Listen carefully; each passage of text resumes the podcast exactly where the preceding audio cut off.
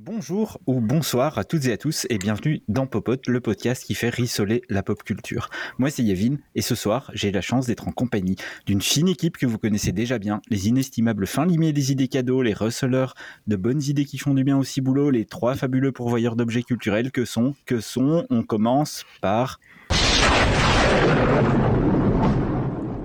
Ce sont des hommes brillants. Est-ce que l'un d'entre vous a un semblant d'information concrète à me soumettre Sexy, sensible, dynamique, brillant. Eh ben dis donc, c'est une sacrée bête. Je mis le doigt sur du lourd. D'entrée, les mecs comme nous, ils peuvent pas les verrer. Leur méthode, c'est d'être des pros. Ils vont changer l'histoire. Ils sont là, ils sont là Tous en piste, les clowns Et c'est parti comme en 14. Charlie Boy, comment ça va Charlie Évidemment, Boy moi en premier. Euh, merci Yavin, ça va très bien ce soir. Je suis très content, j'ai plein de belles choses à partager avec vous. On passe à Sombre Nerd. Comment vas-tu depuis ce putsch qui fait que j'ai pris la présentation de ce podcast et comment est ta vie en prison Euh, franchement, ça fait super chier. Je comprends pas pourquoi on, on fait ça à tour de rôle. Franchement, le meilleur, c'est moi et je comprends pas pourquoi tu as voulu parler. Mais euh, les statistiques parleront en mon honneur de toute façon. Sinon, Non, ça va. Et euh, tu me coupes pas, s'il te plaît. Je, je- je tiens à parler très longtemps. Ça commence. non, ça va super. Je suis content euh, que tu animes tout ça. C'est super chouette. Et, euh, et j'ai aussi plein de choses à raconter qui seront même plus intéressantes que Charlie Boy. Ça, c'est- C'est pas dit. Bon, trêve de duel, passons à Woodgall. On rappelle que tu t'étais exilé loin de nous le mois dernier, tu avais enregistré à distance et peux-tu nous dire ce que tu reproches à nos odeurs corporelles? Je croyais que, tu, que tu m'avais oublié que t'as- et que tu allais dire passons aux actus en fait. non, moi je, je vous reprocherai rien hein, au niveau de vos odeurs, vous sentez très bon. J'adore humer votre odeur euh, tous les jours. Je je passe derrière vous. J'aime beaucoup. Non, par contre, je suis déçu d'être présenté que en troisième position. Enfin, c'est un peu. Je le prends mal. Le meilleur pour la fin. Ok, ok. Bon, là je le prends un peu mieux. Voilà, le meilleur pour la fin. Non, bien très dit. content, très content de, de participer à, à cette nouvelle émission de Popote. Hâte de vous entendre, messieurs. Bon, très bien. Avant de passer aux actus, je vais quand même faire un petit point sur les résultats du Speedon. Le mois dernier, on a parlé du Speedon. C'est Charlie Boy Ah qui oui. nous a fait découvrir. On vous en a parlé donc le mois dernier. Eh bien, sachez que la somme récoltée par les As du Speedrun pour Médecins du Monde, et si vous n'avez pas vu ce merveilleux événement, qui se déroulait sur trois jours, s'est élevé à un peu plus de 800 000 euros récoltés pour Médecins du Monde. Donc on félicite les organisateurs bien sûr, qui prouvent qu'on peut faire de belles choses avec du jeu vidéo. Et pour ma part, bah, j'ai découvert l'événement grâce à notre propre podcast. Donc je me suis régalé. Un immense merci à Charlie Boy pour cette superbe découverte. Je lui laisse juste la parole deux secondes s'il veut réagir. à ça. Bah, Super content que tu aies accroché au concept de déjà du speedrun si tu connaissais pas et je pense que t'es pas le seul c'était une, une édition très suivie euh, un, un record battu encore une fois donc euh, vraiment chouette et euh, hâte de, de retrouver le speedon l'année prochaine à noter que si tu raffoles de ce genre d'événement tu as un, un événement similaire aux États-Unis encore plus impressionnant qui s'appelle la GDQ euh, donc Ah. les Games Done Quick, Mhm. sur le même principe avec euh, cette fois les meilleurs mondiaux. Donc euh, Mhm. je, te, je te préviendrai quand ça arrivera, mais c'est l'année prochaine. Bah parfait. Et d'ailleurs, c'est toi qui vas enchaîner, qui va passer sur l'actu suivante directement. Tu vas garder la parole, mais tu vas nous parler de tout à fait autre chose, puisque je crois que tu vas nous parler d'Avatar 2. 13 ans. 13 ans d'attente, il aura fallu pour, euh, pour voir enfin la, la suite hein, d'un des plus gros succès de l'histoire du cinéma. Et effectivement, Avatar, tu l'as bien dit, Yavin. Avatar est de retour hein, avec euh, donc un trailer pour cette suite intitulée Avatar 2, La Voix de l'eau. Alors pour rappel, hein, je parlais d'un des plus gros succès du cinéma. euh, c'est euh, 2,8 milliards de dollars au box-office mondial contre euh, à peu près pareil, 2,7 et des brouettes pour, euh, pour je crois, Avenger Endgame, il me semble. Euh, alors effectivement, euh, Avenger était passé devant, mais ensuite le site, le Avatar était ressorti en Chine, ce qui lui avait permis de conserver sa première place. Euh, donc Pandora, enfin l'histoire de l'histoire de cette épopée de science-fiction sur Pandora, c'est le plus grand succès de tous les temps de l'histoire du cinéma au box-office. Et au box-office US, hein, il a été euh, euh, dépassé récemment par euh, bah, Spider-Man No Way Home. Mais de, mais de pas beaucoup. hein. On est dans les, deux, dans les deux cas, ils sont à 760 millions de dollars. En tout cas, c'est à chaque fois des, des chiffres pharaoniques. Alors, effectivement, il y a ce trailer qui vient de sortir. Nous, personnellement, moi, ça m'a beaucoup. J'en attendais beaucoup. Et j'ai pas été déçu, hein, je, je vais être honnête Ouais. avec vous. On savait hein, que qu'Avatar 2 se concentrerait sur le monde aquatique de Pandora. La question était de savoir si ce nouvel opus allait, comme, euh, comme il y a 13 ans, faire figure de maître étalon technologique pour l'industrie du cinéma. Alors, il est, il est encore trop tôt pour trancher sur la question. On a juste vu un, un trailer, même si le trailer en soi est magnifique. hein. Ouais, je l'ai vu Euh, aussi. Tu l'as vu, ouais. Wood Goal. Ouais. Je sais pas ce que tu en as pensé. C'est un trailer étonnamment sobre, très contemplatif, très calme, C'est vrai. avec euh, surtout une succession de grands plans larges qui mettent en valeur la, la richesse des paysages de Pandora, ce qui Mhm. donne vraiment une impression de gigantisme. Et ce qui frappe surtout, c'est que les plans en question étaient clairement pensés pour faire briller les mondes marins de, de la planète Pandora avec euh, bah, justement des environnements organiques plus vivants que jamais. Et puis, euh, bah, effectivement, on sait euh, l'attachement qu'a James Cameron pour les mondes marins. Il a un rapport très intime à l'océan depuis très longtemps. Donc là, finalement, c'est un peu un retour aux sources, on va dire comme ça. Et puis, on a un aspect toujours La voix de- photoréaliste de la CGI qui est euh, encore une fois ben, enfin, voilà, hyper bien faite. Euh, et la virtuosité des effets spéciaux n'est pas le seul enjeu technologique avec ce Avatar 2, puisque outre le fait que oui, ce soit joli, c'est de la 3D, c'est magnifique, euh, c'est un monde, euh, un monde vivant, manufacturé de toutes pièces et qui est pourtant plus vrai que nature. Mais outre ça, ça marque aussi le grand retour de la 3D au cinéma. Ouais. Effectivement. Alors ça, t'es Ah. content, Yavin. Toi, t'aimes bien la 3D. hein, pas. Alors si comme moi, euh, vous avez des lunettes, euh, bah, la 3D, euh, c'est pourtant j'ai rien contre, hein, mais c'est pas hyper pratique. Non, en vérité, il y a un désamour pour les films en 3D depuis très longtemps. Euh, si vous voulez, le, le pic, je crois, hein, le pic au box-office pour les films en 3D, C'est il date de nul, la 3D. 2010, et ensuite ça a été juste une lente descente aux enfers. Euh, surtout même outre-Atlantique, Ouais. euh, où actuellement bah, la, demande pour les films en 2D surpasse celle des, films en 3D. hein. Euh, c'est ce qui avait été confirmé par, par euh, le PDG d'IMAX à l'époque, Greg Foster, en, en 2017, où il avait dit que bah, il y, aura de, il y aurait de moins en moins de, de films en 3D, que c'était pas, il perdait des recettes là-dessus. Euh, et à l'époque, c'était en 2017, euh, Blade Runner 2049, je sais pas si vous l'avez vu, c'était le premier blockbuster à ne pas être diffusé en 3D dans les salles IMAX. Mm. Donc ça, ça marquait vraiment un tournant et justement ça illustrait bien ce désamour pour, euh, pour la technologie de la 3D. Donc euh, là, il y a un challenge effectivement. Tu es trop long, Charlie Boy. Tu, tu l'as vu en fait, non? Tu l'as vu déjà. Il a vu le Ah film. J'ai vu le 3D. film, voilà, je suis en train de vu commenter. en Non, mais avant-première, voilà, du d'accord. coup, le challenge, c'est est-ce que bah, ce- ce- cet Avatar 2 euh, bah, marquera le retour de la 3D Est-ce que les gens vont accrocher euh, au concept? Euh, Donc voilà, donc pour rappel, euh, on retrouve le casting original du Avatar avec Zoé Saldana et euh, Sam Worthington et toujours Sigourney Weaver, entre autres. Et c'est prévu en salle le 14 décembre. Voilà les enfants. Et on a hâte. On a hâte. On a Et on hâte, ira. hein. Plutôt, Ouais. J'en profite d'ailleurs pour ajouter, puisque tu parles de la- du retour de la 3D au cinéma, que c'est évidemment un test pour Disney. C'est un test pour voir si on peut aller rechercher encore plus d'argent en- avec du film. Et donc, c'est un test qui serait amené à se répercuter sur le Marvel Cinematic Universe, donc les films en 3D, si jamais ça marche avec Avatar. C'est une déclaration de Kevin Feige, le producteur de Marvel Studios, que Sombre Nerd aimerait bien probablement voir décéder. Et d'ailleurs, en parlant de personnes décédées, il va nous parler de gens que lui, il affectionne particulièrement. Transition. Euh, alors je veux bien être le bougon de service, mais alors de là vouloir la mort de gens, euh, j'en suis pas là. Non, décédé Euh, socialement. hein. Décédé socialement, ouais. Ah, Ou artistiquement, enfin, on peut Voilà. pas dire ça, il faudrait que ce soit un artiste. Pour que ça arrive. Euh, oui, bah du coup, je vais un peu casser l'ambiance.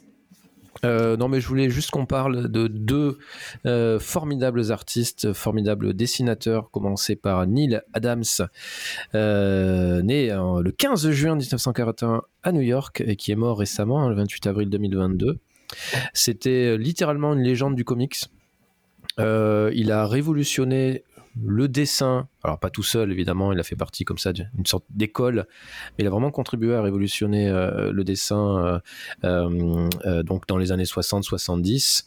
euh, avec un dessin beaucoup plus réaliste, avec un dessin, un découpage actif, hyper dynamique, et avec surtout des, un dessin très, très en profondeur. Avant, on avait des, des dessins très, très plats, Et lui, il a, vraiment intégré de la profondeur, il a dessiné les muscles, vraiment, il a créé vraiment de la tension physique sur, sur son dessin. Ça, c'était extrêmement intéressant. Voilà. Par ailleurs, il a travaillé surtout, euh, il est connu sur son travail sur Batman, où il en fait il a repris Batman à une époque où Batman était complètement délaissé par le public parce que c'était euh, devenu un Batman un peu un peu rigolo, un peu comme la série qu'on a bien connue là. Euh, donc c'était un peu parodique. Et lui, il a repris ça, il a remis, il a recréé un Batman beaucoup plus sombre. avec l'oncle scénariste Denis O'Neill et pardon et, voilà donc un, Batman beaucoup plus sombre et plus réaliste et c'est le Batman qu'on connaît, nous, euh, aujourd'hui, euh, que ce soit dans les comics euh, ou, ou au cinéma, bien entendu.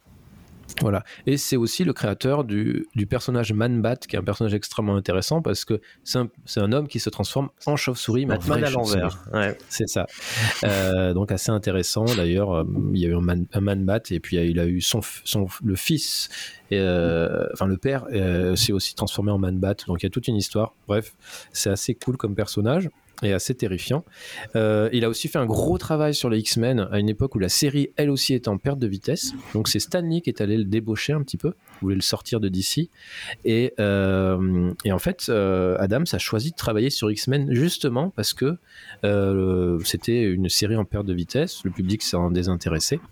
Et du coup, en fait, ça lui a assuré une véritable liberté créative. Et ça a complètement contribué au succès de la série parce qu'il pouvait faire un petit peu ce qu'il voulait. Voilà, et il est aussi connu pour euh, sa fameuse BD Superman versus Muhammad Ali, euh, un classique dans la bande dessinée que que euh, bah voilà que je conseille tout simplement. Voilà, c'est un grand monsieur de la BD qui, qui est parti à l'âge de 80 ans, et avec lui est parti aussi un autre grand monsieur de la BD américaine. donc qui lui est né en 54 dans le Bronx, Georges Pérez, et qui donc est mort il y a quelques semaines et euh, donc il est un peu moins connu qu'Adams, mais en fait c'est quelqu'un qui a, travaillé sur... Il a surtout à l'origine de Crisis on Infinite Earth, qui est vraiment un classique euh, de, DC. Euh, avec euh, Marv Wolfman euh, et puis en 80 donc ça a été fait en 85 et puis il a travaillé surtout sur Wonder Woman il a développé toute la partie les origines de Wonder Woman autour de la mythologie grecque. C'est vraiment lui qui a intégré ça dans sa BD, donc c'est super intéressant. Et puis surtout, il est très connu pour avoir fait la seule bande dessinée où DC et Marvel euh, se retrouvent, les personnages de DC et Marvel se retrouvent, donc un, beau crossover euh, qui s'appelle GLA Avengers, donc Justice League America et Avengers qui se, qui retrouvent avec Kurt Busiek au euh, scénario. Et ce qui est intéressant, c'est que la BD va être rééditée, c'est assez chouette, mais seulement à 7000 exemplaires. Voilà. Donc récemment, on a perdu deux grands monsieur de la bande dessinée américaine, et voilà, je voulais en parler parce que euh, ils nous ont marqué, ils ont changé aussi le paysage de la bande dessinée. C'est parfait, c'est parfait parce que ça va me permettre d'enchaîner, d'enchaîner sur Spotify et les mouvements liés aux activités de Spotify qui a besoin de notoriété, qui a besoin de se refaire aussi un petit peu euh, une santé au niveau de nouveaux auditeurs puisque Spotify a maintenant beaucoup de concurrence et Spotify vient de mettre en ligne des podcasts Batman Autopsy. C'est le nom, Batman Autopsy en français et c'est extrêmement extrêmement bien. Quatre épisodes sont déjà sortis, contrôlés par la Warner. La version française est d'une qualité juste époustouflante. Elle a fait l'objet d'un contrôle euh, par les équipes américaines de Warner extrêmement strict. Il y a plusieurs pays hein, qui ont eu droit à Batman Autopsy sur Spotify, c'est accessible gratuitement. Ça fait partie des mouvements de communication de Spotify au niveau de son image et de sa notoriété. Il n'y a pas que ça chez Spotify, puisqu'ils sont allés d'un côté sur ces, euh, ces, podcasts extrêmement dark. Et attention, accrochez-vous, c'est gore. C'est du podcast ah, qui va quand même assez loin. Ouais. Toi, Woodgold, qui aime le cinéma de genre, bah, tu vas avoir découvrir du podcast de genre pour le Faut que je les découvre, cela. Ah oui, c'est vraiment très très bien. Moi, j'ai écouté les deux premiers, les 3 et 4 viennent juste de sortir aujourd'hui. Donc, mm. euh, j'ai très très hâte.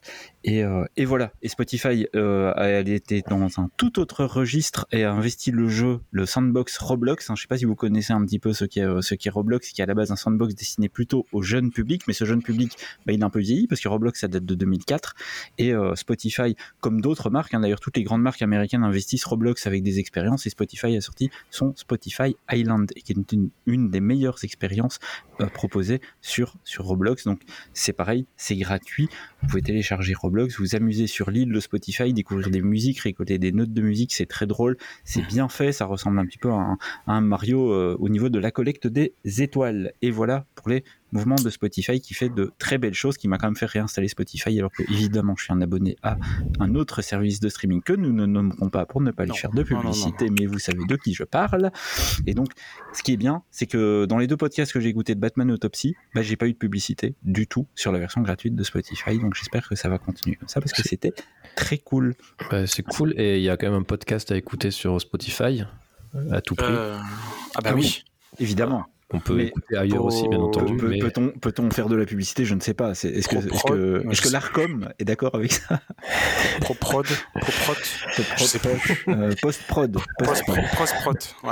Euh, non Allez, Charlet écoutez Popote. Il faut écouter Popote. Popote. Mais Mais oui, mais mais je oui. pense que nous avons affaire à des convaincus. Faites découvrir Popote autour de, autour de vous. Faites découvrir Popote autour Oui, de en vous. revanche, ne gardez pas ça pour vos oreilles. Oui. Et s'il vous plaît, dans le métro, mettez le son. Mais oui. C'est ça. Ouais, enfin, je pense que c'est- plutôt aux familles, aux amis, déjà pour commencer, quoi. à Après le le monde, métro. mais en soirée aussi, le en soirée, en soirée, au lieu en de la musique, euh, au mariage, euh, partout où vous pouvez. Exact. exact. On passe absolument sans transition logique, mais zéro transition logique aux Tortues Ninja. Pourquoi partons, partons euh, Ah, bah, pardon, je reprends. Ninja, tortue, Bah si, on ninja. parlait de BD, de comics, euh, voilà, donc... euh, Si, ça fait Oui, un mais là, on parlait de popote au mariage.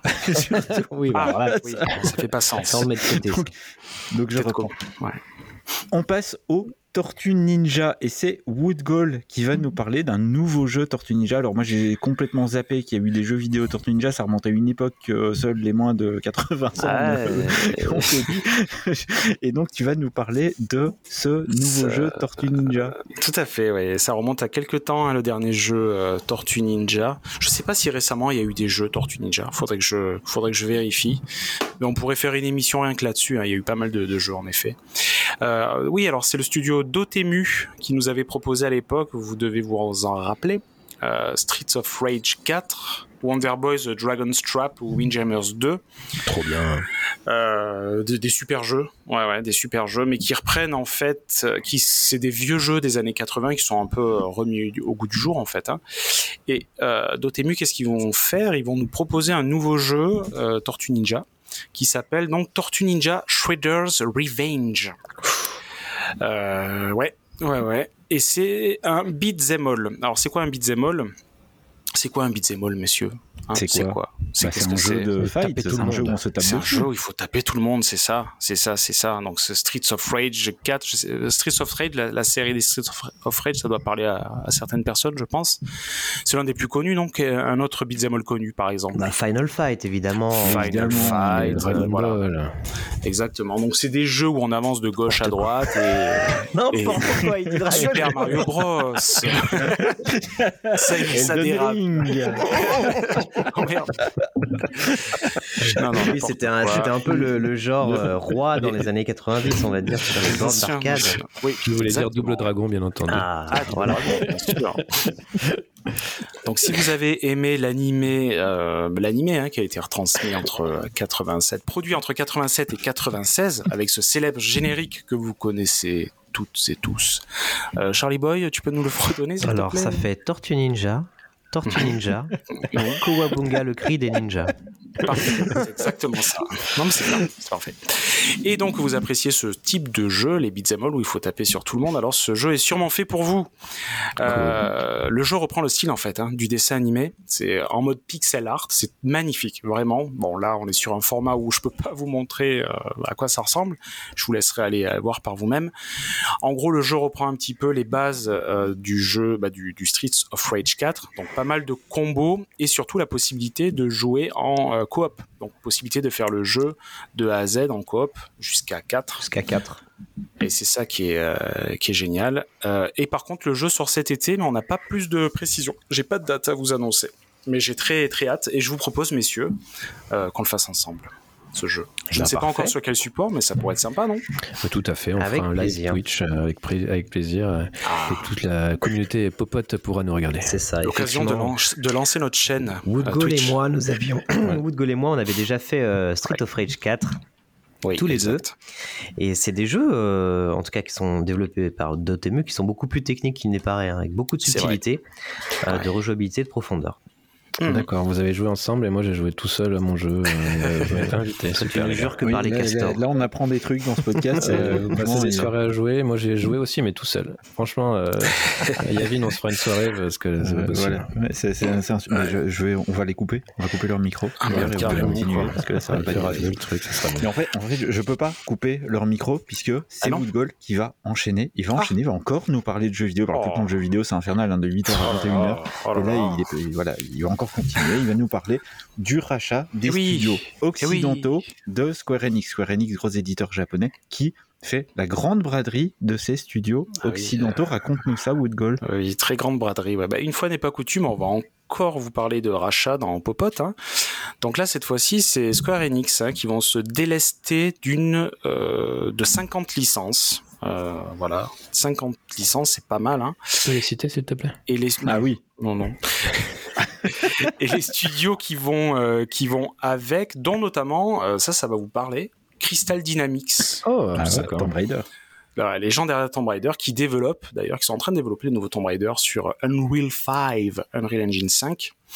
Ils sont en train de le développer. Et donc, euh, Square Enix ont donc vendu tous ces studios avec ces licences rattachées à un groupe, un groupe suédois qui s'appelle Embracer, qui est pas trop connu, je pense, du, du grand public. Je sais pas vous si ça vous parlait. Moi, je connaissais pas trop ce nom, en fait. Ouais, moi je connaissais bien sûr.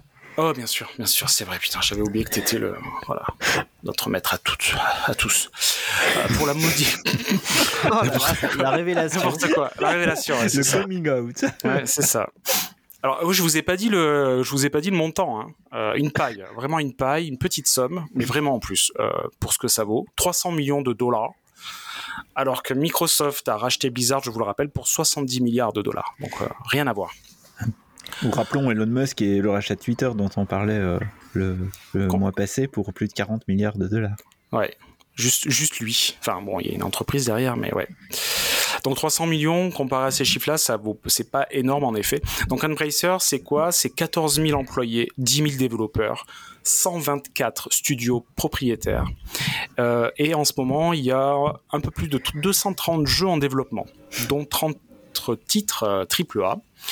Euh, donc si je vous cite des licences comme Tomb Raider, Legacy of Kain, Thief, Deus Ex, Hitman, tout ça, ça passe donc dans le giron euh, Embracer. Alors c'est pas dit qu'ils sont en train de développer des jeux euh, pour ces licences-là, mais ils sont, euh, ce sont les nouveaux propriétaires en tout cas de, de ces licences-là. D'accord.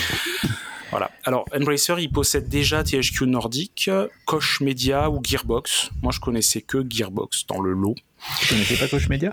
Euh, de nom. C'est pas THQ, Alors, THQ, donc là, tu passes THQ, oui. THQ, oui, bien sûr. THX, ça. Non, Koch Media, ça me. Si je connaissais de nom, mais je je rattache pas de jeu à Koch Media. Euh, et le rachat euh, d'aujourd'hui donc devrait être complété pour la fin de l'été 2022, très prochainement. Et voilà, donc on se retrouve encore avec un gros acteur du, du jeu vidéo, hein, ce grand groupe qui possède toutes ces belles licences. Et j'espère qu'ils en feront de, de, de bonnes choses, qui sauront bien les exploiter à On l'avenir. l'espère tous. On l'espère tous. 2022, l'année des rachats. Euh, tout à fait. La- L'année des rachats stratégiques pour des hein. positionnements commerciaux qui vont avoir de grandes conséquences pour les joueurs. T'as bien dit 230 jeux en développement 230 gens en développement, ouais.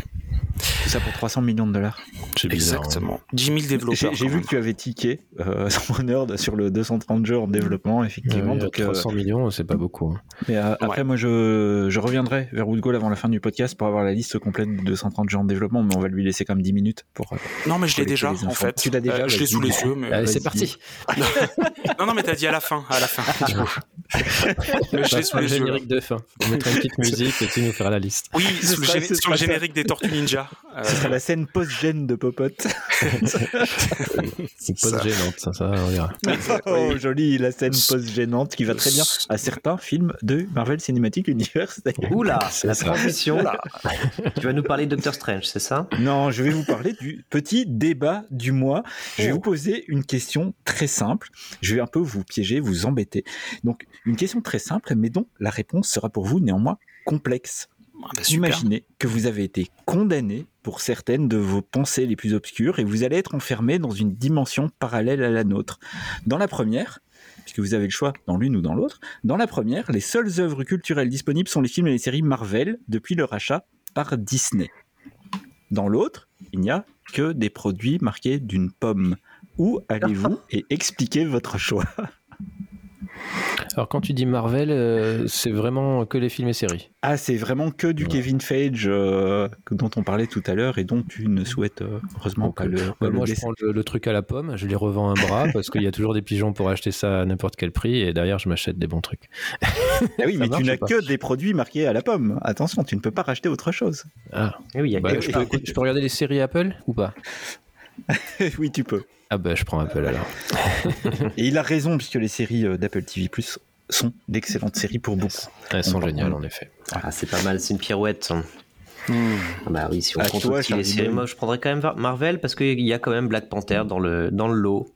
Donc euh, voilà, il y a certains films qui en rattrapent d'autres, on va dire. C'est vrai. Et toi, Dont Woodcoll Doctor Strange. Ah, Et toi, Doctor. Strange Non, il y a personne qui s'appelle Doctor Strange ici. ah non, et toi, Woodgold Moi, j'ai- Vous avez fait un mix et j'ai pas compris en fait. C'est ton nouveau nom. Ouais. Et, je- sa je- fameuse, et sa fabuleuse liste de 230 jeux. je- je- parfois très étrange en effet, tout à fait, ça pourrait m'aller. mais attends, mais ça veut dire quoi? Que des produits à la pomme? Ça veut dire que mon PC euh, disparaît? Tu n'as plus de PC, tu auras euh, le, le PC selon marqué à la pomme. Vous vous avez remarqué que je suis le seul à ne pas l'avoir cité hein, pour l'instant. Donc PC. Euh, je pense que je garde mon PC. et Je, je prends le, le premier monde en fait, malheureusement. tu vas chez Marvel. Je vais chez Marvel, tout à fait, ouais. Toi, le grand fan de cinéma de genre, tu vas te tarter des Marvel toute ta vie. Ah ouais, non. Je c'est m'y des attendais films de pas cette genre. hein. réponse. hein. C'est des films de genre Non, aussi. hein, Après, rien n'interdit de les remonter. Il va pouvoir les Oui. remonter, les regarder à l'envers, se faire sa propre expérience. Ou en faire des bons films, hein, si tu les remontes, il y a peut-être des chances de faire des trucs euh, chouettes. hein. Oui, tout à fait, ouais. Ah, mais c'est vrai, tu as raison, ça, ça reste des films de genre. euh, oui, on a du Oui. fantastique, on a du. Oui, non, c'est vrai, c'est vrai. Ah, tu me fais hésiter maintenant. Oh. C'est trop tard. Ah, c'est trop tard. Tu as, tu as- C'est trop tard. tu as- on a fermé la bon. porte. Tu es avec Kevin Page et tu Oh, te je- débrouilles avec Aïe, lui. aïe, aïe. Plus grosse erreur de ma vie, je crois. Mais je garde mon PC avec Elden Ring, donc c'est bon. Euh, non. Ah si, oui, Ah si, bah tu si. peux, tu peux Ah garder bah- Elden Ring. ah bah oui, vrai. quand même. Euh, alors, sauf que on a dit les seules œuvres culturelles. Woodgold. Bah non, mais non, ça tu le rajoutes. plus d'Elden Ring. Tu le rajoutes maintenant, tu le rajoutes que maintenant. Moi, j'ai Apple Oh. Arcade. Eh ouais.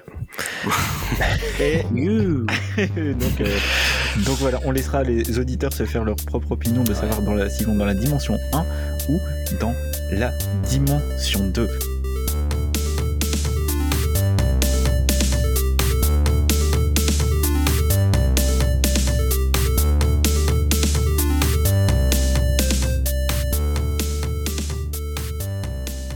Passe à ce que vous avez regardé ce mois-ci. Je vais te donner la parole, Charlie Boy. Qu'as-tu regardé? Est-ce un film? Est-ce une série? Quelle est ta proposition de ce mois? Oula, ma proposition, bah ok les gars, c'est un, messieurs, c'est un film. Il s'agit d'un film sorti en 2019.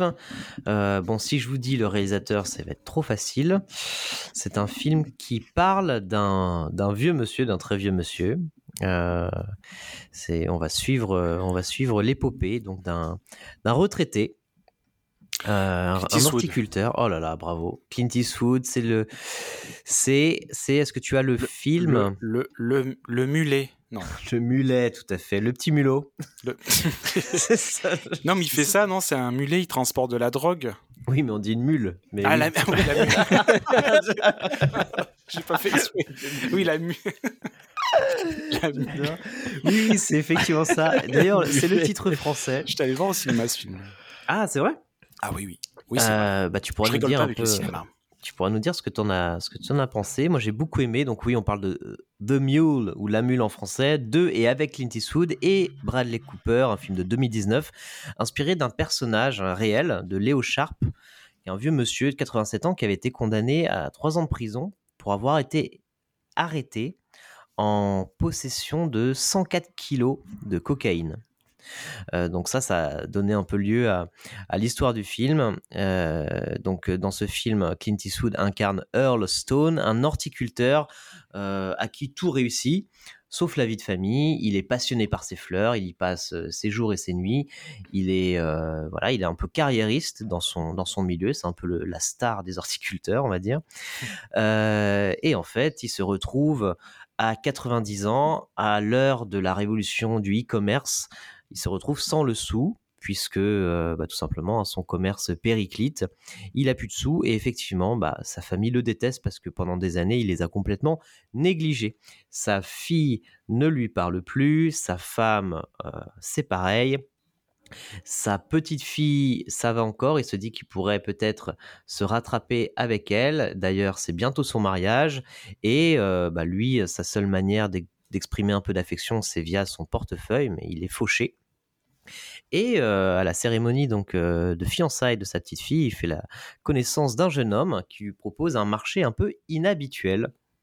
Il remarque qu'il aime beaucoup conduire et il lui dit mais est-ce que euh, ça vous intéresserait de faire des courses pour pour un ami commun? Et en plus il lui dit bah oui moi pourquoi pas j'aime bien conduire et j'ai jamais eu un PV de toute ma vie. Et effectivement on lui dit bah oui nous on recherche des gens des conducteurs prudents euh, qui ne se font pas remarquer sur la route. Et euh, c'est de cette manière que l'intrigue commence, que Earl va être embarqué dans cette histoire de trafic de drogue, puisqu'il va être chargé de faire des voyages entre son Texas natal et Chicago. Et il va faire des allers-retours dans lesquels, euh, avec son pick-up, il va tra- transporter des quantités de plus en plus énormes de cocaïne et de produits en tout genre.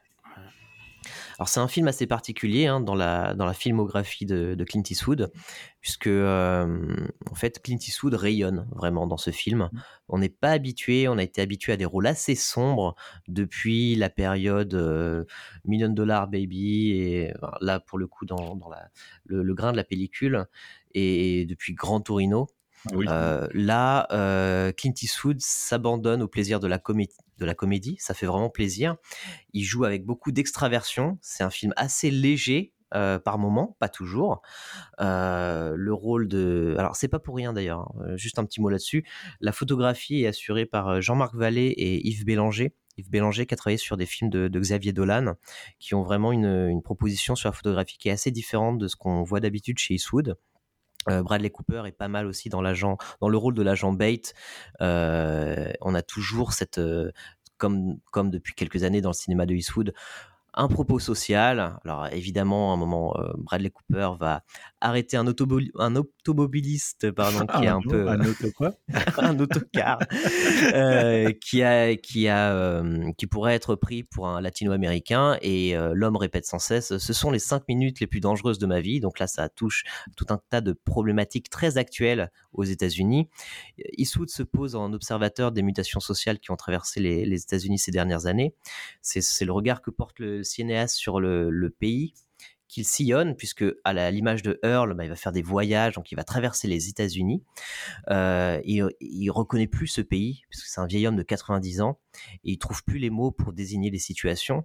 Alors, euh, il y, a, il y, a des- il y a des situations assez cocasses. Il aide sur la route un couple d'automobilistes afro-américains et il les appelle euh, mes amis, euh, mes amis de couleur. c'est très, Oh non. c'est très, euh, c'est très awkward et les gens lui disent très gentiment, ben on dit plus ça, monsieur. euh, Dites simplement, euh, voilà, africain, euh, afro-américain ou euh, ou même simplement euh, noir. Et il dit ah d'accord, ok. Et en fait c'est très drôle, ça, ça résume très bien le film, c'est que euh, il y a vraiment un ton de réconciliation sur euh, ce pays un peu divisé où euh, bah, il essaye de comprendre les changements, il, il les, il le rejette pas du tout en bloc. Euh, à un moment, il, croise la route d'une association de, de bikeuses euh, lesbiennes. Et elles lui disent bah nous euh, notre association on s'appelle les les Gwyn à moto et il dit pareil il dit ah oui d'accord ok c'est sympa. Et, et j'adore parce que il a vraiment un, ton très détaché où il apprend en fait c'est un pays qu'il reconnaît plus avec plein de changements. Et il trouve ça sympa euh, c'est un, récit sur la vieillesse, hein, bien sûr, puisque lui, il va chercher à vivre à fond ces dernières années, à faire le maximum d'argent pour aider sa petite fille, justement. Euh, mais c'est la, la vieillesse, euh, pas avec de la résignation, mais plutôt avec du panache. Mm. Euh, Earl n'a plus rien à perdre, il agit pour n'avoir rien à regretter jusqu'à sa fin. C'est un film drôle, Vraiment, il y a des passages très drôles, mais aussi très touchants, et surtout qui évite brillamment euh, d'en faire trop, ou de tomber même dans l'écueil du papier rigolo un peu largué, euh, puisque il n'est pas si innocent que ça, ce bon vieux Earl. Il sait ce qu'il fait, il sait pourquoi il le fait. D'ailleurs, la fin du film est brillante en ce sens, symboliquement, où euh, il assume pleinement toutes ses responsabilités. Enfin, on a vraiment un, film complet qui rattrape un peu euh, le dernier film de Eastwood. Hein. Euh, je me souviens plus du titre, c'était euh, 15h17, je crois. Euh, le, le film à propos de, euh, des, des agents américains qui avaient euh, déjoué un attentat. Ah non, d'accord. Mais c'est pas son dernier film, ça. C'est Le film d'avant, juste, Ah, d'avant, juste ouais. d'avant The Mule, Ah oui. Ah, qu'il avait fait en ouais. 2018. Euh, Donc là, vraiment, c'était un retour en grâce. Ils viennent de le mettre il y a quelques semaines sur, sur Netflix, The Mule, donc vraiment, je vous recommande. Euh, ça m'a ça m'a pas mal réconcilié avec le, le cinéma d'Eastwood. C'est assez brillant et tout en sobriété, donc vraiment, vraiment j'aime beaucoup.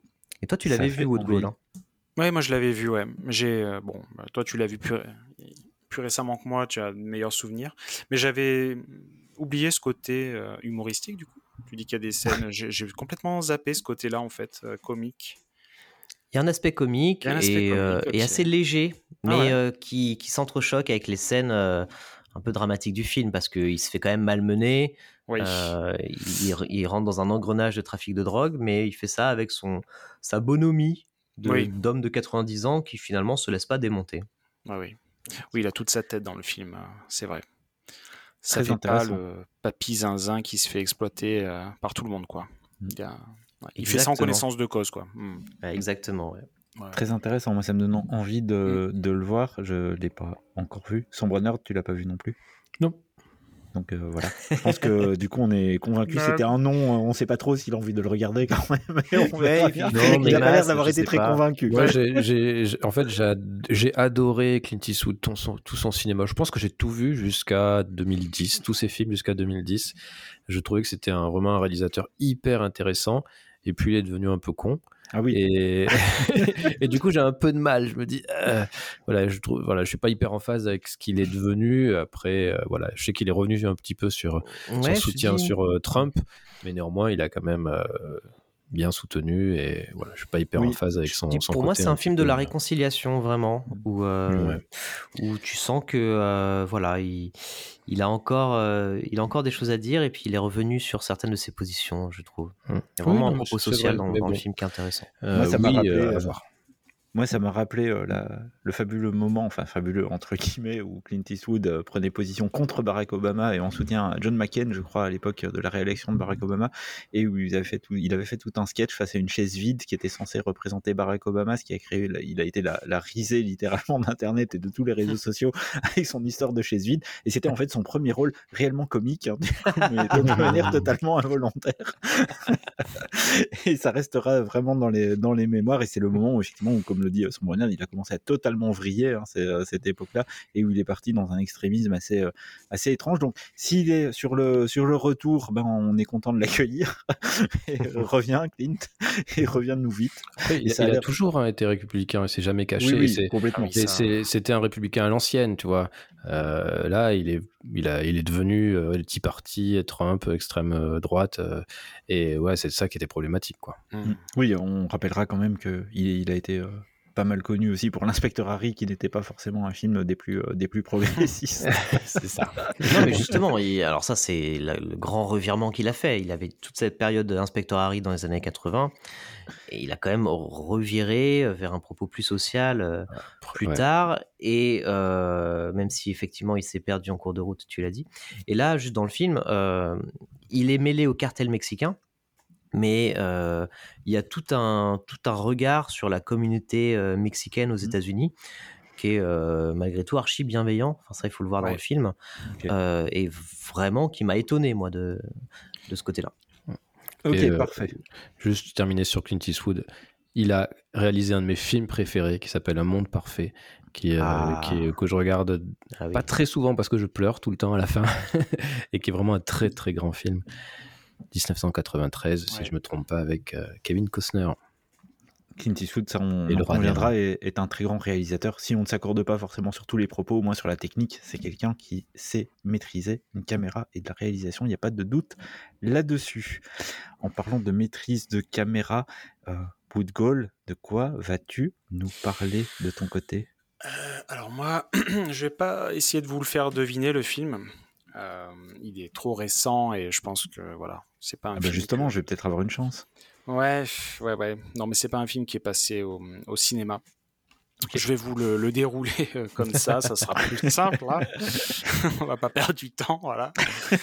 Donc c'est un film qui a eu le, bah, alors si, il a eu le Grand Prix de Gérard May euh, 2022, 2022 ou 2021, 2022 je crois. Et, et là je vous mets une, sur la, la piste. hein. C'est un film fantastique alors. C'est un film fantastique, Moi, exactement. j'en vois un qui cherche sur Google, hein, je tiens à le dire. Prix, euh, on triche pas. Prix du jury jeune aussi, donc à Gérard May. Euh, film réalisé par une certaine Anna, il a trouvé, je pense, Anna Bergolm, euh, dont c'est son premier film. Et en gros, c'est un film. euh, alors oui, un film fantastique, mais c'est plus un, un- un conte, une fable pour euh, pour adultes. Euh, mais sur certains aspects, c'est un véritable euh, film d'horreur aussi. hein. Euh, voilà. Et le film, c'est Ego. C'est un film finlandais. Donc E-G-O, Ego. Et en gros, pour la faire courte, c'est l'histoire d'une petite fille de 12 ans, une petite finlandaise donc, qui découvre dans. voilà, c'est un, détail important. qui découvre un œuf dans la forêt autour de chez elle, qu'elle va cacher, puis couver.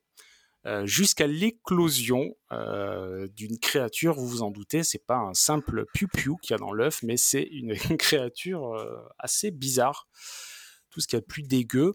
Je vais pas vous la décrire pour pas vous, vous spoiler, mais en gros, la créature, c'est une créature qui, est présente dans le folklore de la mythologie allemande, nordique. Donc voilà. Mais je m'étends pas plus sur, sur cet aspect-là parce que j'ai pas envie de vous la spoiler, la créature. Euh, je vais même pas vous donner le nom du mythe euh, auquel le film se voilà s'inspire en fait. Voilà. Pour pas vous. D'accord. En tout cas, c'est pas Google Meet. non, c'est mauvais. Oh. Pourquoi je l'ai faite Pourquoi je l'ai faite Je suis désolé. Je la couperai, je la couperai. Ah non, ne la coupe pas, garde-la. Le monde doit savoir. Euh, je suis désolé, je m'appelle Charlie Boy. Oui, c'est ça, non, c'est pas moi, je décline toute responsabilité. Et, et le but de Popote, c'est quoi? C'est de vous donner envie de regarder des films, Ah de oui. jouer à des jeux, hein, n'est-ce pas? Donc si je vous en dis trop, euh, vous n'allez pas vouloir euh, peut-être le voir, le film. Alors que là, voilà, je vais m'arrêter là un peu pour la présentation du film. Mais par contre, je vais vous dire pourquoi euh, j'ai aimé, pourquoi c'est bien et pourquoi je vous en parle. Bah déjà, si vous êtes amateur de, de films de genre, films fantastiques, alors il faudra définir dans une émission le film de genre. Restons sur film fantastique. Euh, la créature déjà est particulièrement bien faite puisque c'est, elle est euh, réalisée, conceptualisée, créée euh, en animatronique en fait. Donc Hmm. animatronique c'est quoi? C'est bah, un être en fait robotisé ou animé à distance par des câbles ou par radiocommande directement à même le plateau en fait. Euh, par exemple, euh, dans Jurassic Park, Exactement. il y a des animatroniques. Euh, pas, pas, par- pas tout le temps partout, hein, mais je crois que Très le- peu. euh, très peu. Euh, Vélociraptor, il y a des scènes où c'est un animatronique. Le T-Rex, dans certaines scènes, c'est un animatronique. C'est surtout le, le Triceratops qui est un Exactement. gros Oui. Animatromix. C'est dur à dire, hein Une animatronique, hein. c'est tous les amateurs de Animatronique. parcs d'attractions Disney connaissent bien le principe de l'animatronique. Il y en a plein dans les, dans les Star Wars. Il y en a, voilà. Oui, le, le Triceratops où il est couché sur le flanc C'est ça, exactement. et il La écoute tête qui respirer. bouge. Euh, Et c'est un vrai. euh. Là, c'est la tête du T-Rex, je crois, qu'ils ont fait en voilà, exactement. J'arrive pas à le dire, hein, je suis désolé. Voilà. Alors, animatronique. D'ailleurs, on dit une ou un animatronique. Un, Une moi, je animatronique. dirais un. Ouais, je dirais un aussi. Je, je crois qu'il est au musée des miniatures, enfin au musée du cinéma à Lyon. ce- Il y a la reine alien au Il y a milieu. la reine de- alien. il y a ouais, aussi la reine alien, là. ouais. Ouais. Mais tu as raison pour le Triceratops. Effectivement, il est au musée euh, des. Mais là, vous voyez, cinéma. on parle d'animatronique, pas dans des films de- d'horreur. Euh, si je vous dis animatronique et film d'horreur, en film très réussi et très connu, Alien vous pouvez me citer Alien, par exemple. Ouais. Vous pouvez me citer euh, La Mouche. Ah oui. La Ah. Mouche de Cronenberg aussi. Et merci, euh, Sombre Nerd, euh, The Thing, qui est peut-être un peu le maître étalon euh, des Il a animatroniques. d'ailleurs fait un podcast qui s'appelle Amphigorie sur The Thing. non, pub. pub. Mais tu sais que c'est toujours une référence ce film hein, pour les, les c'est animatroniques. la référence Et ça absolue. pas trop vieilli. En plus, je l'ai revu récemment. C'est complètement fou. Ça m'a traumatisé, personnellement. Et, et- et moi, je trouve ça génial parce que ça confère vraiment à la créature un aspect très euh, organique. On a vraiment l'impression que, que la créature est là sur le plateau et qu'elle existe. Il y a- Mais Elle est là sur le plateau. Elle est là d'ailleurs. Oui, elle est là. Bon, animée par des gens, etc. C'est pas une vraie créature. Mais le numérique, je trouve, euh, ne remplacera potentiellement jamais ça, même si d'énormes progrès sont faits. Mais pour moi, ça remplacera pas le- la représentation euh, à même le plateau, quoi. Une créature à même le plateau. Donc il y a pas mal de. Je vous ai parlé de la mouche, mais il y a pas mal de vibes de, la mouche d'ailleurs hein, dans, ce film-là. Je vous rappelle, c'est un vrai film d'horreur. Donc ça- il y a du sang, ça suinte, ça vomit, c'est visqueux. Il y a ce côté un peu visqueux. Alors c'est pas un slasher, hein, c'est pas un film où il y a des morts qui, qui se suivent comme ça. Euh, mais le réalisateur en fait a plus voulu nous transmettre un sentiment de un peu de dégoût vis-à-vis de cette créature, mais aussi d'empathie parce qu'on va voir dans le film, elle a un, un rapport assez particulier avec cette petite fille. Euh, voilà, mais ça on le découvre euh, plutôt vers la fin, euh, à partir de la moitié du film même plutôt, on commence à comprendre. Et on a la conclusion à la fin. Et l'actrice est très talentueuse.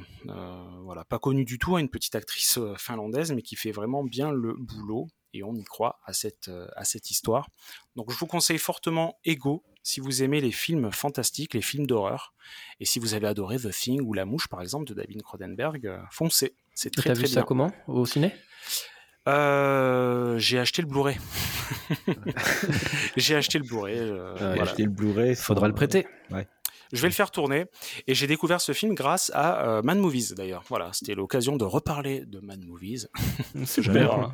Voilà, parlant Ouais. de Mad Movies, dans Fury, euh, cassons toutes les pubs, allons-y, allez hop. C'est ça. Bah, J'aime bien leur faire de la pub. à eux. Mais t'as raison. Je, les méritent. adore. Bah, Je vends ouais. un canapé d'ailleurs en état neuf. Euh, S'il y a des preneurs. Intéressé, Ouais, intéressé. trois places. Ah bah ok. Sauf qu'il C'est sort pas pas de l'appartement, c'est le problème. C'est ça. Ouais. Donc à découvrir en Blu-ray dans toutes les meilleures euh, crèmeries de Exactement. Blu-ray. C'est en évidemment. Blu-ray. C'est- là qu'on trouvera ce film qui a l'air intéressant, même si moi, euh, personnellement, Eh oui. j'ai un problème avec le, le gore que j'ai Hmm. beaucoup de mal à regarder. Ouais. Donc voilà, mais j'y arrive, hein, des fois, ça dépend. Il faut que je me fasse un petit peu violence, et puis ça passe.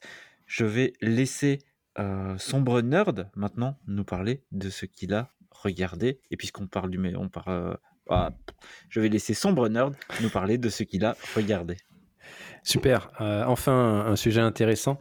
Euh, On va arrêter de venir à force. Hein. incroyable. Le mec, il va le faire tout seul. Hein. le mec trop relou. quoi. Et non, en plus j'adore tout ce que vous dites. Vous savez Ah oui. combien je vous admire. Euh, mais je suis content parce que euh, je vais parler de The Batman and Vengeance. Ouais. Et, euh, et bon, euh, vous me connaissez, quand je vais voir un film comme ça, j'y vais un peu à reculons en me disant, ils vont encore euh, nous gâcher tout ça et tout et tout. Et euh, j'ai été hyper agréablement surpris euh, par ce The Batman de Matt Reeves. Euh, donc j'avais envie d'en parler.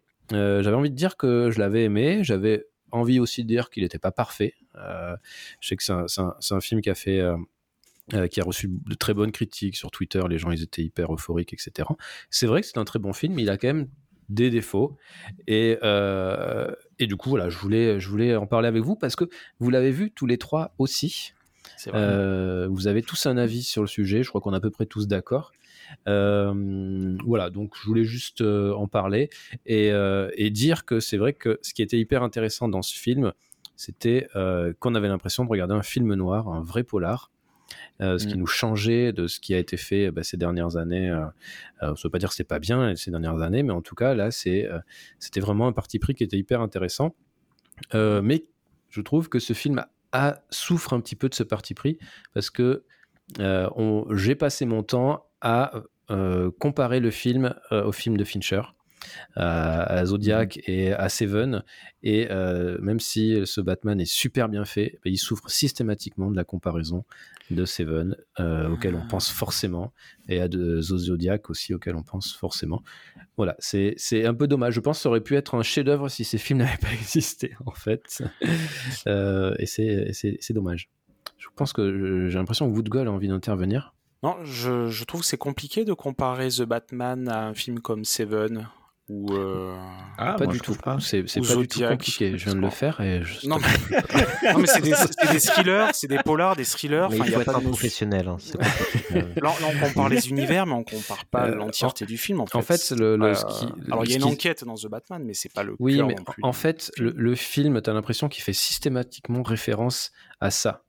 Euh, dans la façon dont il va filmer, dans la façon dont il va euh, euh, traiter le serial killer, justement, pour pas le citer. J'ai perdu son nom, Mr. Riddler. Le The Riddler, merci, The le Riddler. Sphinx. Ouais. Sphinx. Et à chaque fois, forcément, il y a des appels nécessairement à, à- à Zodiac, mais aussi à, à Seven. Et, et en fait, c'est hyper flagrant.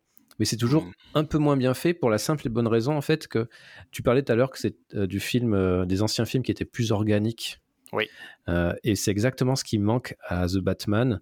C'est que comme il est interdit euh, au, plus de- euh, au moins de, de Ah, 12 ans, un truc Là, je comme te ça, rejoins là. Ah oui. euh, ils sont obligés d'enlever tout, la, tout le côté qui faisait que Seven est, est hyper réaliste Mm. et hyper, Ouais. euh, hyper gore et hyper malaisant. peu, Et du coup, il manque ça à The- The Batman. je suis. Alors, je, là, je suis d'accord. je- je comprends que ça peut ne pas déranger les gens, et ça m'a pas forcément dérangé, mais il manque ce petit truc qui fait passer le film dans le côté chef-d'œuvre, en fait. Mm, mm. Euh, par contre, ça reste super, super bien, quoi. Voilà. Et euh, néanmoins, une de ses forces, à mon avis, c'est que c'est un film qui assume complètement d'avoir fait un polar noir. Et ça, c'est super chouette. Et ils vont, euh, mais ils vont pas toujours au bout du concept. Et Ouais. je pense qu'ils vont pas au bout du concept de peur de perdre le grand public, en fait. Euh, parce que bah, y a un cahier des charges, il y a des, forcément des limites, et c'est un peu dommage. Euh, mais voilà, mais il y a de l'action, c'est plutôt pas mal. Un Batman qui frappe dur. Et d'ailleurs, Batman qui est joué par Robert Pattinson, qui est peut-être le pire vampire du cinéma et peut-être l'un des meilleurs Batman du cinéma. Euh, Vraiment, je l'ai vraiment trouvé très très bon euh, en Batman. Alors, il y aurait peut-être euh, un débat sur est-ce que c'était un bon Bruce Wayne, Euh, mais je pense pas que ça vienne de lui. Je pense que c'est plutôt de l'écriture, Mm. Euh, ou en tout cas le choix de délaisser un peu Bruce Wayne. Voilà. Mais le film dure trois heures. En vérité, euh, les deux premières heures, ça passe super vite. Le rythme est vraiment parfait. C'est extrêmement bien écrit. C'est paf, c'est génial. Mais il y a un- une grosse baisse de régime à un moment donné. Et là, tu dis, oh putain, ça fait déjà deux heures que j'y suis. Ça commence à un peu, à un peu long. Donc, tu as 15, 20, 30 minutes qui sont un peu longues. Après, ça Oh. repart euh, de plus belle. Euh, et, euh, et voilà. Et du coup, voilà, c'est vrai que je, je- je le critique un petit peu la- le fait parce que je l'ai comparé un peu trop à certains films. Euh, Mais voilà, c'était quand même super bien. Je regrette que le pingouin soit vraiment euh, trop secondaire. Enfin, vraiment, c'est un personnage euh, qui sert. voilà, qui, je pense qu'il est mis là pour être développé par la suite. C'est un peu une sorte de genèse, d'origine du pingouin. Donc, il est un, peu sous-traité. Il y a des quelques incohérences dans le, dans le scénario. Mais bon, on peut faire, on peut faire, euh, on peut faire avec. Mm. C'est pas parfait, mais franchement, j'attendais pas, je m'attendais pas à un tel niveau de qualité sur un, un- un film de super-héros comme ça. Et vraiment, ça fait vraiment du bien. Il faut qu'ils continuent à laisser un petit peu les, euh, les, les auteurs, les réalisateurs euh, faire les films qu'ils ont envie de faire, même s'ils sont obligés évidemment de cadrer. Mais vraiment, là, c'était euh, c'était super. Et, euh, Mm. et voilà, j'avais envie de partager ça. Je suis complètement d'accord hein, bah, avec D'accord euh, aussi, ce que ouais. tu dis sur, euh, sur The Batman. J'ai- J'avais à peu près la même analyse. Moi, ce que j'avais beaucoup aimé, euh, bah, c'est tout l'aspect évidemment enquête. C'est le retour du Batman détective hein, qu'on avait un peu perdu depuis très longtemps et que vous retrouvez d'ailleurs dans Batman Autopsy, hein, le podcast dont j'ai parlé tout à l'heure. où On va retrouver ce côté très enquête et très détective. Donc évidemment, c'était très plaisant. C'est aussi, et je pense que Matt Reeves, il l'a facilement aussi vendu à la Warner dans le sens où la Warner, c'est quand même le studio iconique du film noir, du polar noir depuis quasiment 100 ans. Donc évidemment, quand on vient euh, chez les pontes de Warner avec ça sur la table, bah, ça leur parle, ça leur parle inévitablement. Ils aiment beaucoup ça et ils produisent beaucoup ça. Et ce côté effectivement très euh, déclaration d'amour à David Fincher, il est évidemment euh, transparent dans le film, c'est invraisemblable, mais Fincher, c'est Fincher. Arriver à son niveau, c'est quand même très compliqué. Donc, le danger de ce genre de déclaration d'amour, c'est évidemment de pas forcément être à la hauteur de la référence. Et c'est effectivement le petit côté un tout petit peu déceptif de ce Batman qu'on aurait aimé aller voir plus loin par certains côtés. Je suis totalement d'accord avec ça. Il n'y a pas de doute. Et on va laisser bah, Charlie Boy nous donner Déjà, son avis. est-ce qu'on peut parler, merci, euh, merci Yavin, est-ce qu'on peut parler un peu de la scène d'intro euh, juste, juste ça, déjà, ça m'a mis dans le bain euh, direct. C'est pour moi une des meilleures scènes d'intro Ah oui. d'un film de. bah, déjà d'un film tout court. euh, que j'ai vu depuis longtemps, hein. non pas de tous les temps, mais que j'avais vu depuis euh, longtemps. Et en tout cas d'un film de super-héros, oui, ça en fait partie. Ah, tu nous as mis une petite musique sympa. C'est la musique de Batman, hein, ce fameux thème euh, récurrent, hein, on reconnaît bien. C'est lancinant. Très agréable. hein. Et euh, justement, ouais, le, le thème musical, hein, c'est une bonne transition parce que le thème résu- euh, musical qui est lancinant, répétitif euh, à souhait, hein, et de- qui, euh, qui s'abat comme ça, comme une chape de plomb. Michael Giacchino. C'est, c'est- pour moi, ça a fonctionné à merveille. Mm. Et, et j'ai beaucoup aimé, alors, outre l'aspect enquête, que j'ai bien aimé, j'ai beaucoup aimé l'aspect low-tech de Batman. C'est un, c'est un Batman low-tech, donc j'adore, j'adore. C'est un Batman qui marche. Il marche à pied, euh, au milieu de la foule. Il est dans une pièce avec tous les policiers. Euh, les gens le regardent bizarre parce qu'ils se disent Mais c'est quoi cet hurluberlu masqué, euh, habillé tout en cuir? Il est un peu bizarre. Et en fait, cette impression qu'on n'a pas dans les autres films Batman, alors qu'on devrait l'avoir, mais à chaque fois il est un peu sur un piédestal de super-héros. Là, on, on l'a parce qu'il est à hauteur d'homme. Et c'est vraiment merveilleux à ce niveau-là. On se dit, mais c'est vrai après tout, mais qu'est-ce qu'il fout là en fait? Et Mhm. c'est génial parce que c'est un mec, c'est un détraqué en fait. Batman, c'est un détraqué. Ah oui, euh. Bruce Wayne, il est taré, il est dépressif. Donc ça, j'ai beaucoup aimé. Ce que j'ai beaucoup aimé aussi, quand je disais la- l'aspect low-tech, c'est pas un, Batman qui va briller par euh, son aspect milliardaire, euh, ses gadgets hyper pointus, technologiques, etc. Et au, au niveau de la symbolique, ce que j'aime bien, c'est que son seul, euh, euh, son seul gadget vraiment sophistiqué, ce sont ses lentilles de contact. Donc finalement, euh, la technologie, la seule grosse technologie qu'il a à son service, c'est euh, bah, justement au service de l'observation, de l'enquête.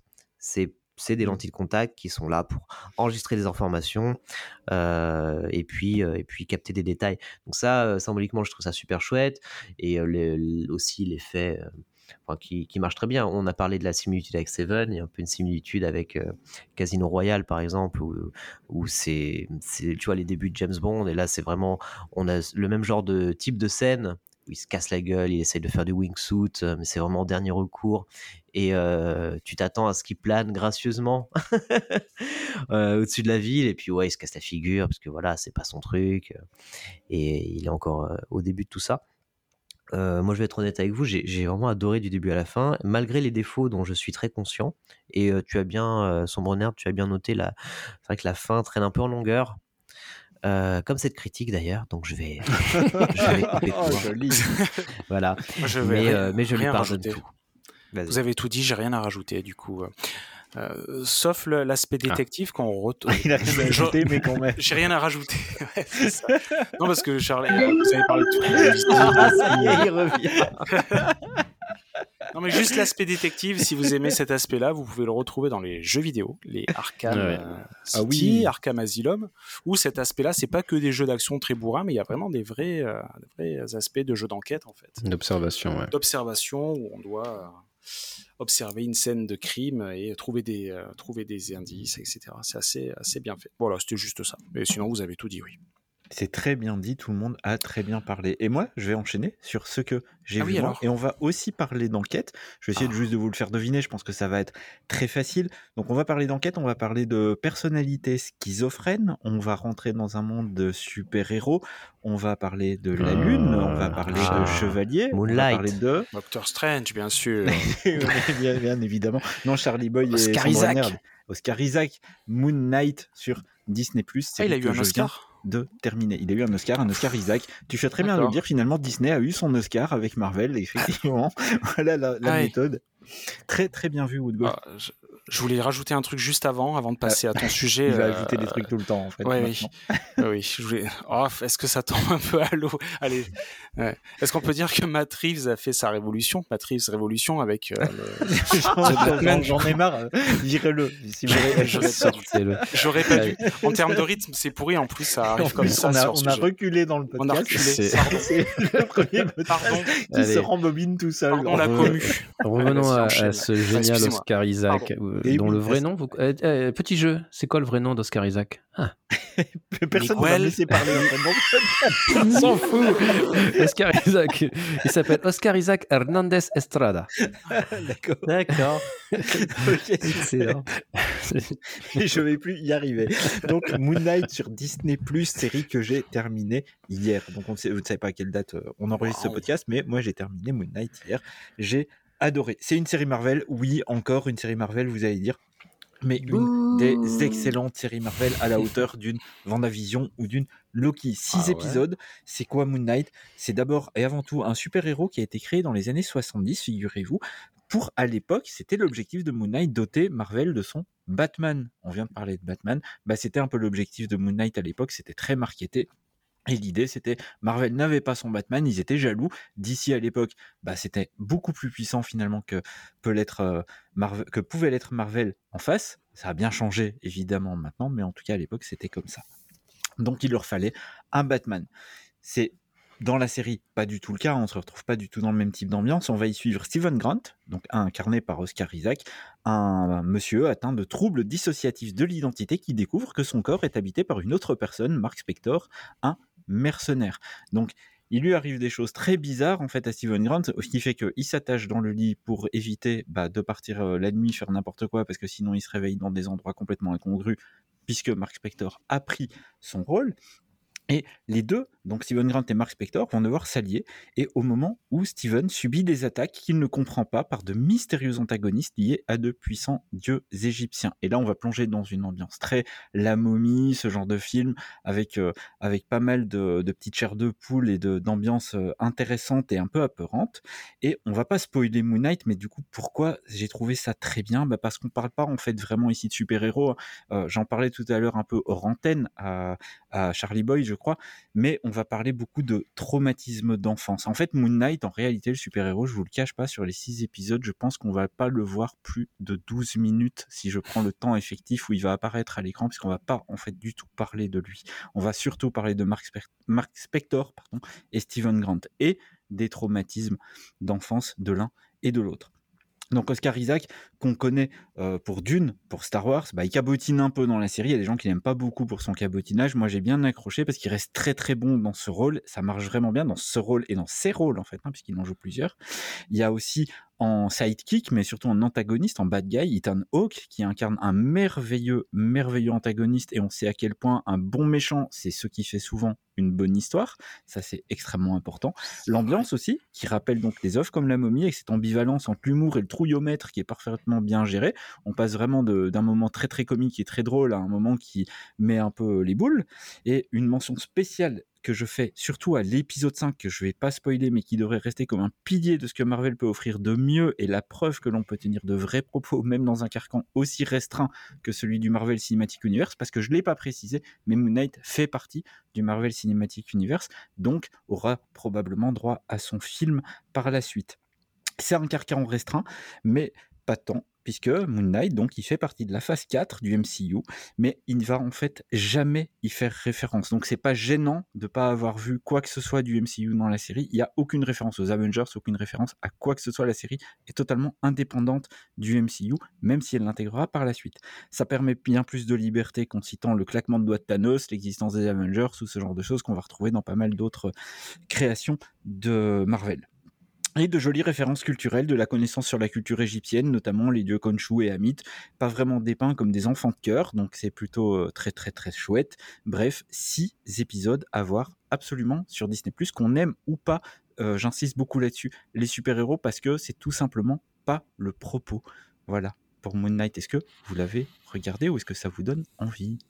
Très envie, ouais. Pas très envie, mais euh, curieux. Tu as lu les comics associés ou pas? Non, Moi, pas du tout, mais je vais m'y intéresser. Ok. Euh, pareil, moi assez curieux du coup euh, présenté comme ça. J'avais pas, j'avais eu des retours un peu euh, mitigés, mais je te, Ouais, je te fais ouais. confiance, Yavin, là-dessus. J'aime bien le fait que sur les séries Marvel tente des trucs, parce que je crois que Vendavision était aussi pareil, aller assez loin dans la prise de risque aussi au niveau de la narration. Et là, je trouve c'est, je trouve c'est bien comme approche en fait. C'est exactement ça, Vendavision, une série extrêmement osée euh, que j'invite aussi à regarder beaucoup. Une déclaration d'amour au sitcom des années 60, 70 et 80, et c'est vraiment très très bien, très brillant, porté par une Elizabeth Olsen magnifique et qu'on retrouvera Ah. dans Doctor Strange, Doctor Strange in the Multiverse of Madness, où elle est merveilleuse, elle porte tout le film à elle toute seule. Donc, un Ah, donc le film est nul. Tu Non, le confirmes en fait. Si le et je te raconterai même une anecdote que je ne raconterai pas ici qui te montre que Oh. même dans le titre, il y a un Easter egg. Ok. Oula. Voilà, on en reparlera un jour prochain et on en reparlera, on en reparlera surtout après qu'on soit passé à ce à quoi on a joué. On n'est pas beaucoup à avoir joué euh, à des jeux ce mois-ci, mais Sombre Nerd, lui, il a joué à un jeu, un jeu merveilleux. C'est même un peu moi qui ai poussé à jouer à ce jeu. Et de quoi va-t-il nous parler? Eh bien, il va vous parler d'un jeu qui s'appelle. Il y a, je sais pas, un bouton roulement de tambour? Ah, Il me faudrait un bouton roulement de tambour. Euh, The Stanley Parable Ultra Deluxe. Eh oui, The Stanley Parable, comme on dit en français. Stanley Parable. Euh, ouais, The Stanley Parable, où, euh, qui est donc un jeu qui est pas récent, vous allez me dire, mais en réalité, euh, Yavin euh, nous a envoyé un message et nous a fait remarquer qu'il y avait une euh, version ultra deluxe qui sortait, donc ces derniers jours, hein, enfin semaines, hein, et euh, j'avais beaucoup aimé mon expérience de jeu euh, de Stanley Parable euh, en euh, 2013 euh, était sorti en 2013 et du coup je me suis dit ok voyons voir ce que ça donne Ultra Deluxe parce qu'il se contentait pas de faire un jeu un peu plus joli. Il, euh, réécrivait certains passages il ajoutait du contenu. C'est comme ça que c'était présenté. Donc je me suis dit euh, allons-y euh, revivons cette expérience. Allons voir ce que va nous proposer euh, le développeur qui s'appelle Davey Radon le créateur. Et il y a aussi William Puck qui a travaillé dessus à l'écriture etc euh, alors, c'est extrêmement difficile de parler de Stanley Parable sans, euh, sans spoiler. Donc, euh, je vais très certainement spoiler. Je suis vraiment désolé. En gros, c'est quoi? Donc, vous incarnez Stanley. Vous êtes un employé de bureau. Une voix, un narrateur, va vous expliquer ce ce que vous êtes et ce que vous faites dans la vie. Donc vous êtes un employé de bureau, vous recevez tous les jours, euh, euh, tout au long de la journée, des directives pour appuyer sur des boutons de votre clavier. C'est ça votre boulot. Et euh, un jour, vous recevez plus de directives, et c'est là que le narrateur entre en, jeu, et il va vous dire, il va vous raconter votre histoire, il va vous raconter ce que vous devez faire. Donc vous vous levez de votre chaise et vous sortez dans les, bureaux et bah, tous vos collègues ont disparu. Et donc le narrateur va vous expliquer, il va vous dire, bon, ben, vos, collègues ont disparu, euh, Stanley va se diriger vers la réunion, vers la salle de réunion. Donc vous, marchez vers, vous savez savez pas où c'est, hein, donc vous marchez, vous arrivez devant deux portes, il vous dit, vous prenez la porte de gauche. Mais vous pouvez, si vous voulez, vous choisissez la porte de droite. Donc, euh... et c'est là que ça commence à être intéressant. Parce que si vous prenez la porte de droite, euh, la voix va vous dire Ah, ok, il veut d'abord aller voir cette autre salle, puis après, il va retourner vers la gauche pour retourner vers la salle de réunion. Et si vous décidez de ne pas aller vers la gauche encore pour la salle de réunion, vous allez vivre autre chose. Et euh, c'est ça qui est extrêmement intéressant, c'est que c'est un jeu, en fait, qui va essayer de vous amener quelque part et vous allez décider soit de le suivre ou de ne pas le suivre. Et en réalité, c'est pas un jeu. C'est euh, alors sur Wikipédia, ils appellent ça une fiction interactive. Euh, c'est réellement un, un, jeu où vous allez lire ce qui, est, ce qui se passe et vous allez faire des choix, un peu un, livre dont vous êtes le héros, un sorte de jeu dont vous êtes le héros. Et ce qui est évidemment hyper intéressant, c'est d'abord c'est extrêmement bien écrit. Euh, la voix du narrateur est vraiment géniale, le doublage est extraordinaire, il s'appelle Kevin Brighting, c'est euh, brillant et donc ils ont refait appel à lui dans la version Ultra Deluxe. Et, euh, et c'est surtout très drôle, évidemment, parce que le narrateur, parfois, il va un peu péter un câble parce que vous ne faites pas ce qu'il vous demande et que vous allez faire un petit peu ce que vous voulez. Donc ça, c'est un peu ce qui se passe dans, dans la première version de Stanley Parable. Donc c'est un jeu qui ce il brise ce qu'on appelle le quatrième mur. Hein. Donc euh, le quatrième mur euh, au théâtre hein, ou au cinéma d'ailleurs, c'est quand les acteurs ils s'adressent directement au public ou euh, les regards caméra, ce genre de choses. C'est là on brise le truc, c'est que le ce qu'on voit, la fiction, entre directement euh, dans notre réalité d'une certaine façon. Et, euh, et, le jeu joue complètement là-dessus. Il va se moquer, évidemment, de la création des jeux vidéo, des créateurs de jeux vidéo, mais il va surtout se moquer de nous, nous, le joueur. Et on est pris pour des cons tout le temps. mais vraiment. Et des fois, c'est énervant. Parce que des fois, en fait, tu vas juste attendre, lire et espérer qu'il se passe quelque chose, mais tu sais pas ce qui va se passer. Tu es complètement manipulé. Euh, t'as pas du tout de contrôle en final parce que tu penses que tu vas un peu contrôler les choses parce que tu vas choisir d'autres chemins, mais pas vraiment. Et donc, le jeu, tu peux le finir de plein de façons différentes. Et dans cette version-là, une fois que tu vas le finir une première fois, tu vas. Donc, en fait, ce qui se passe, c'est quand tu le finis, tu le recommences. Donc, tu choisis d'autres euh, d'autres chemins, etc. Et quand tu le finis une première fois, euh, il me semble, tu repars. Et là, il y a une porte qui est ouverte avec une flèche qui te dit nouveau contenu. Donc, le contenu ultra deluxe. Donc, tu vas entrer dedans et là, tu vas suivre et tu vas arriver par exemple d'une grande salle. Ils vont, il y a un cercle au sol et ils te disent euh, appuyez sur espace pour sauter. Donc tu sautes et tu as un compteur, je sais pas, je crois qu'il y a 35, un truc comme ça, entre 30 et 40, et tu sautes comme ça 40 fois. Juste, juste mais t'es pas obligé de le faire. mais du coup, ils se moquent de toi. Et du coup, tu continues, tu vas un peu plus loin, et, et là, tu, tu, vas commencer à arriver dans un endroit, et là, c'est formidable. Ils appellent ça, je ne veux pas me tromper, bon, la maison des souvenirs, peu importe. Et donc là, tu vas te retrouver avec plein de souvenirs de choses que tu as vécues dans la première version du jeu ah tu vas voir les, des articles qui, ont été écrits sur le, sur le jeu, tu vas voir des critiques de gens qui ont détesté le jeu, qui ont rien compris et qui, qui, disent mais le narrateur il est trop chiant et tout ça. Du coup, le narrateur qui lit sa propre critique, ah, du coup, il est hyper triste, il est énervé. Mais comment ça, il pense ça de moi? Mais c'est pas du tout ce que je voulais faire, ils me comprennent pas. C'est formidable. Ah c'est méta, ça complètement. explose les quatrièmes murs, ça. fait tout.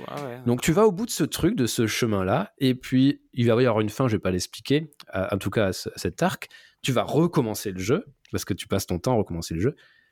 Et là, le narrateur, il te dit, je suis pas hyper satisfait de ce qu'ils ont fait et tout. Il va te relancer, tu vas retourner devant cette porte, il va te dire, nouveau, nouveau contenu. c'est quoi J'y vais, j'y vais pas. Donc tu vas évidemment parce que tu es curieux. Et là, et là c'est vraiment génial. Ils vont te montrer qu'ils sont en train de faire un Stanley Parable 2. Ah. Et là tu dis quoi? et ils te montrent des petits trucs, des choses auxquelles ils ont réfléchi et tout ça. Et là, tu es en train de te dire, attends, et là, c'est pour ça que je spoil vraiment. Tu es en train de te dire que c'est pas un ultra deluxe qu'ils sont en train de faire. Ils sont en train simplement de te faire une suite, mais ils te le disent pas. Et donc, tu vas avoir de nouveaux contenus, de nouvelles façons. Alors, tu n'as pas de nouvelles façons de jouer, tout ça, mais il y a beaucoup de choses qui sont extrêmement ironiques sur ta perception du jeu, ta façon de jouer, etc. C'est vraiment, vraiment brillant.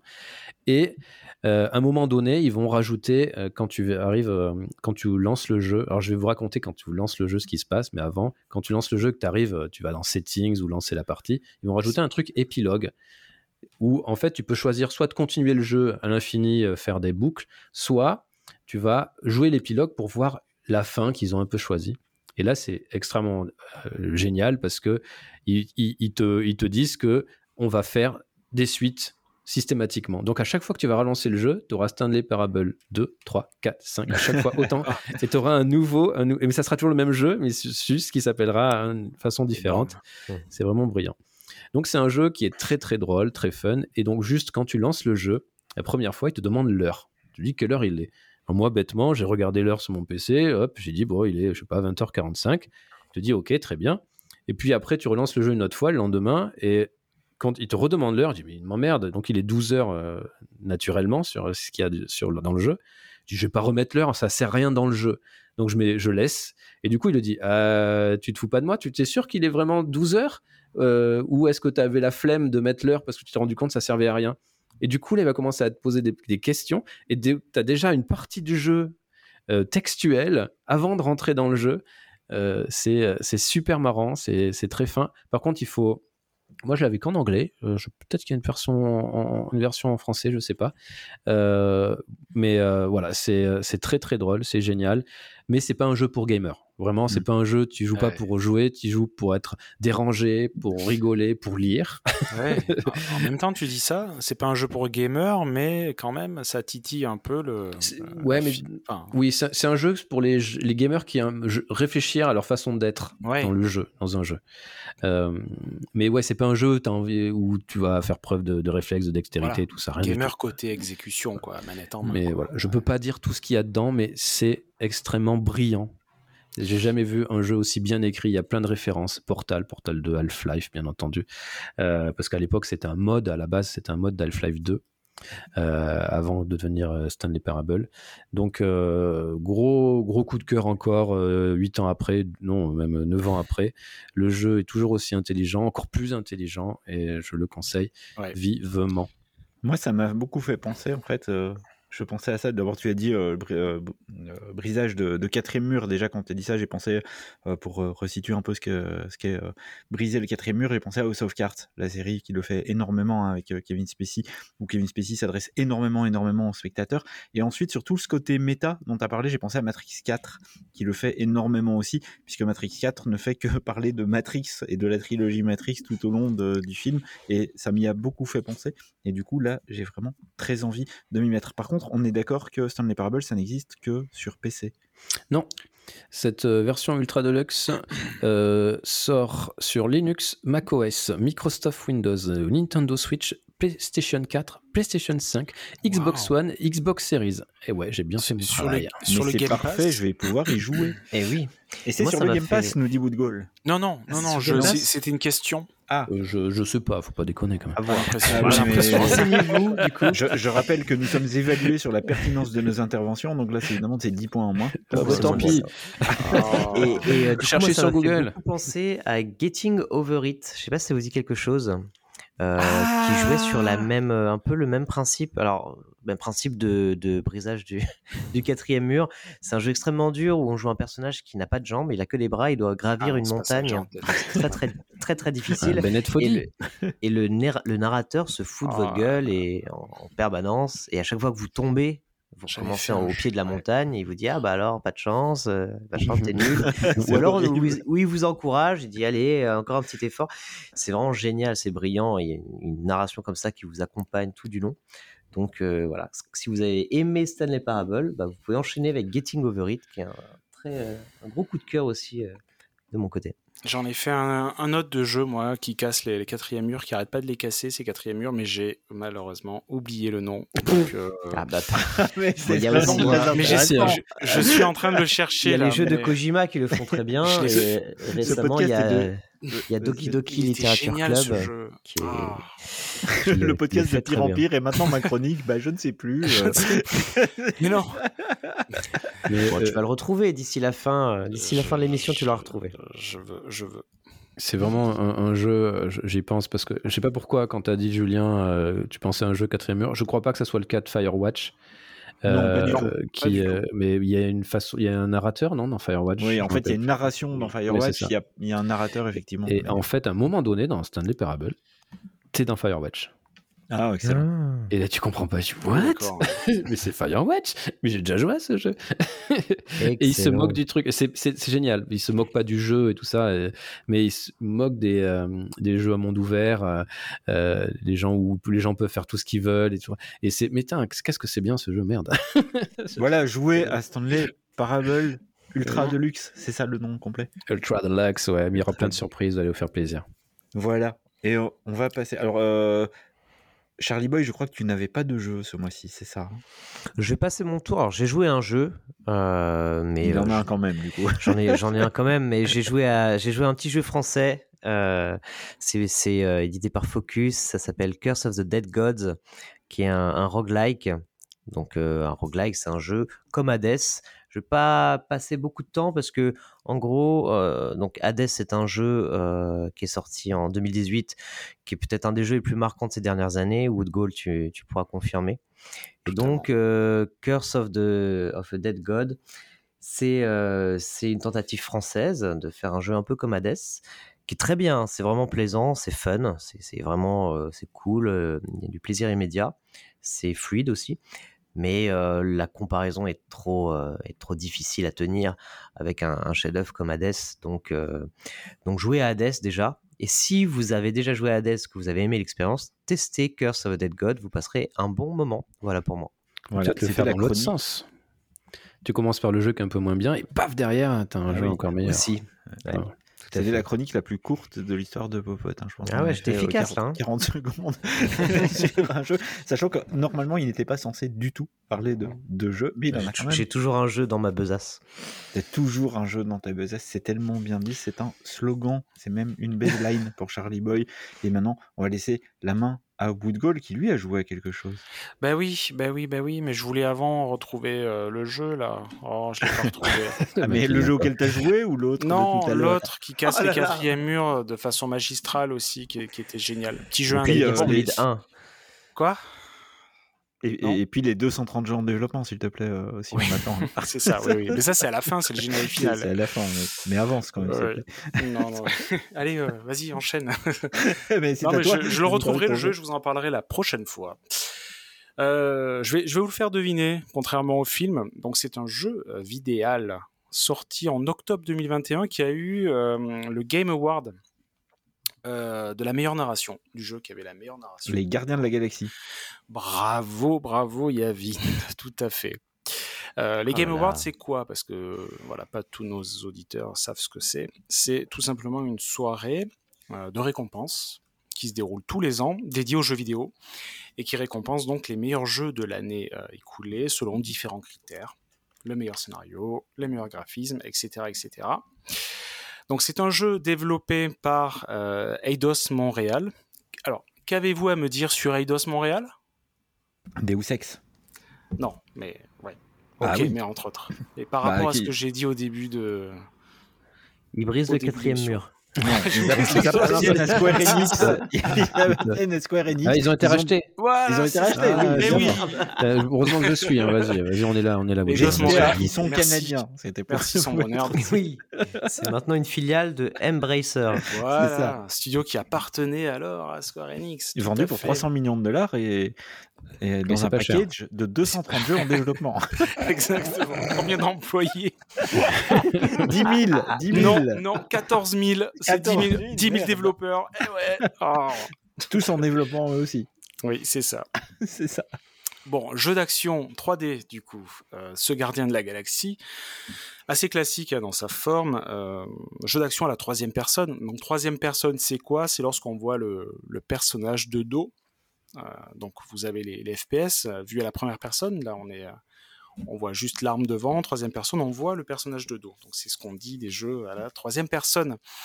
Jeu assez linéaire, on n'est pas du tout dans un monde ouvert à la Elden Ring ou quoi quelques énigmes au milieu pour casser un petit peu le rythme des, scènes d'action. Alors les, les quelques énigmes du jeu sont pas faux folles, hein. enfin elles m'ont pas brisé le cerveau quoi. Vraiment c'est assez euh, c'est assez facile, c'est assez, assez basique.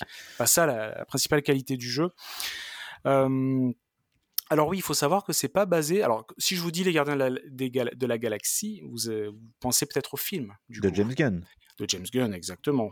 Vous pensez peut-être à, à- à l'acteur principal qui est Chris Pratt. Chris Eh Pratt. oui. Eh ben Je sais pas trop d'y penser à lui. Mais je Ouais. pense aux comic books, bien sûr. Ah oui, plutôt, plutôt. Que j'ai pas trop aimé, moi.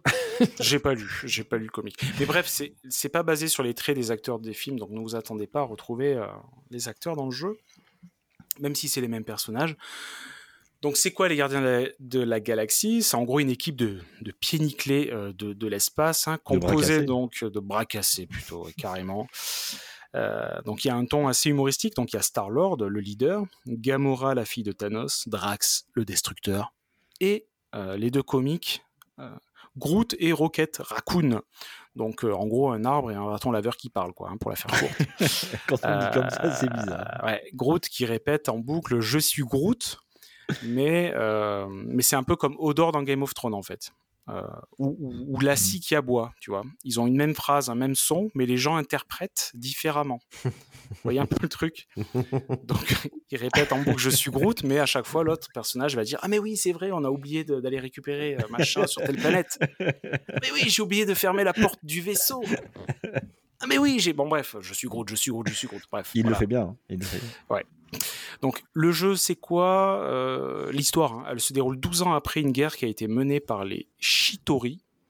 Euh, donc c'est les extraterrestres qui constituent l'armée de Loki, je savais pas, dans le premier film Avengers, pour ceux qui connaissent, je me rappelle pas. Guerre qui a ravagé la galaxie, donc ça se passe 12 ans après. Et euh, y a, dans le gameplay, c'est assez intéressant parce que cet aspect équipe est assez prononcé parce qu'on peut faire appel en fait aux différents pouvoirs de l'équipe en fonction de la situation. Par exemple, euh, vous vous faites attaquer par plein de, d'ennemis, petits ennemis comme ça. Groot va pouvoir les immobiliser en sortant ses, ses racines comme ça, de, de, ses bras, et les immobiliser avec des, des racines qui sortent du, euh, du sol en fait. Donc je sais pas par où ça passe. Alors est-ce qu'il les plante à ses pieds Ça ressemble. Bon bref, il faudrait que je j'ai plus le, le truc euh, en tête exactement. Mais vous imaginez la scène quoi. J'ai peur. N'ayez pas peur, restez là, restez avec moi.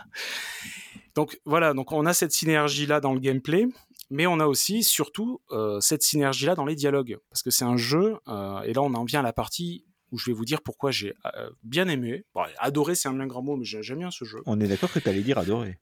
Ouais, ouais, ouais. Adorer, c'est un bien grand mot. Il a failli le dire. Hein. Et il l'a dit, il l'a dit, il l'a pensé. Il veut dire adorer. Aimé.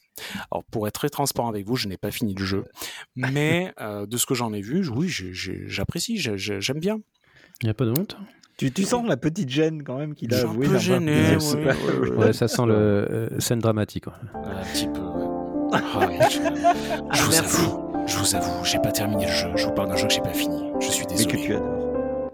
Mais que j'adore. Donc, jeu très bien écrit, euh, très bavard par contre, mais de qualité, ça parle pas pour rien.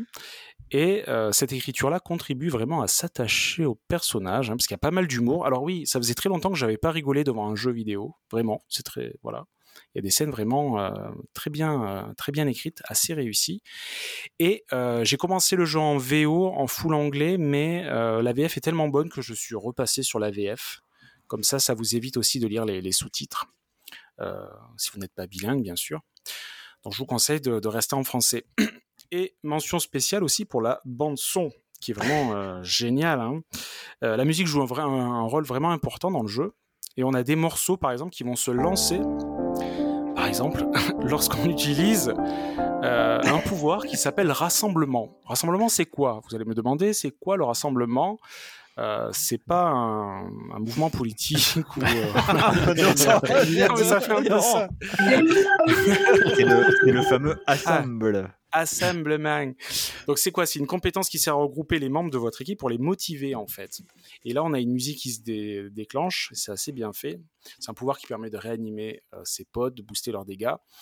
Et je finis là-dessus. En morceaux connus, ça va vous parler, messieurs, j'en suis sûr. On a Take On Me de AA, Holding Out for a Hero de Bonnie Tyler. Oh là là. Wake Me Up Before You Go Go de. De, de Wham. De Wham. George Michael. Ah, c'est Wham. Bien sûr. Eh oui. Call Me, Blondie. Mm. Blondie. Ou enfin ce dernier titre de Rick Astley. Ah, bien sûr. Never Gonna, Never gonna give you up. Give you up voilà. Et on a rickrollé les gens dans un podcast. Quand même. Incroyable. C'est ça, exactement. Donc ça se joue très bien. Je conseille aux gens qui sont pas trop habitués euh, bah, aux jeux vidéo euh, d'action, parce qu'il y a des niveaux de difficulté, donc le jeu est assez accessible. Alors ça restera pas dans le panthéon du jeu vidéo, hein, c'est pas le meilleur jeu de l'année, très clairement, de 2021, de 2022. Mais ouais, je vous le conseille, et puis ça fera patienter euh, pour avant la sortie des Gardiens de la Galaxie 3, qui sort pas tout de suite, je crois. 2022-2023, mais ça, Yavin peut-être le sait. C'est un énorme piège que tu m'as tendu puisque j'ai absolument aucune idée oh de la date de sortie Il a pas des Gardiens de la Galaxie puisque là je viens de voir Doctor Strange, j'attends le nouveau Thor Love and oui. Thunder qui sort cet été en juillet effectivement cet été et les Gardiens de la Galaxie je ne sais pas quelle, dans quelle fenêtre il se, il se situe par rapport à ça. Après. Je crois qu'il sort après, ouais. Mais, je Mais sais ça pas donne en tout cas très envie Ouais. de jouer aux Gardiens de la Oui. Galaxie. C'est très Et tu Tu l'as très bien vendu, et sachant que dire du bien de Marvel pour Woodgall, c'est pas si facile que ça en a l'air, donc Oui. voilà, pre- prenez-le en compte. aurait été plus difficile pour euh, Sombre Nerd, je pense. Moi, je suis assez neutre. Ouais. que je suis assez neutre. T'es assez neutre. T'es comme moi. Moi, C'est quoi, Tu m'as donné envie, parce que vraiment, euh, mais tu m'as eu au début, quand t'as dit ce n'est pas un monde offert, c'est un jeu en couloir. Et franchement, c'est un argument de poids pour moi. Ah. Parce que j'en ai tellement marre d'enchaîner les mondes ouverts et tous les jeux sont comme ça maintenant. Des fois, Oui. t'as juste envie de ne pas te prendre la tête et de faire un bon jeu. un bon vieux jeu en ligne droite. Oui, oui, oui, c'est ça. Parce qu'en fait, il s'en fout de la qualité du jeu. C'est devenu. Ah oui, voilà.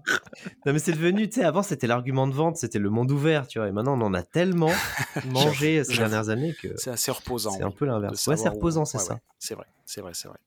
Voilà, Sombreneur d'un commentaire sur euh, les Gardiens de la Galaxie, intéressé, pas du tout? Non, non, non, pas trop. Ah. euh, non, non, mais j'aime bien les, les- les films. Enfin, j'aime le premier. J'aime bien le premier. Je crois que c'est un des rares Marvel que j'aime bien.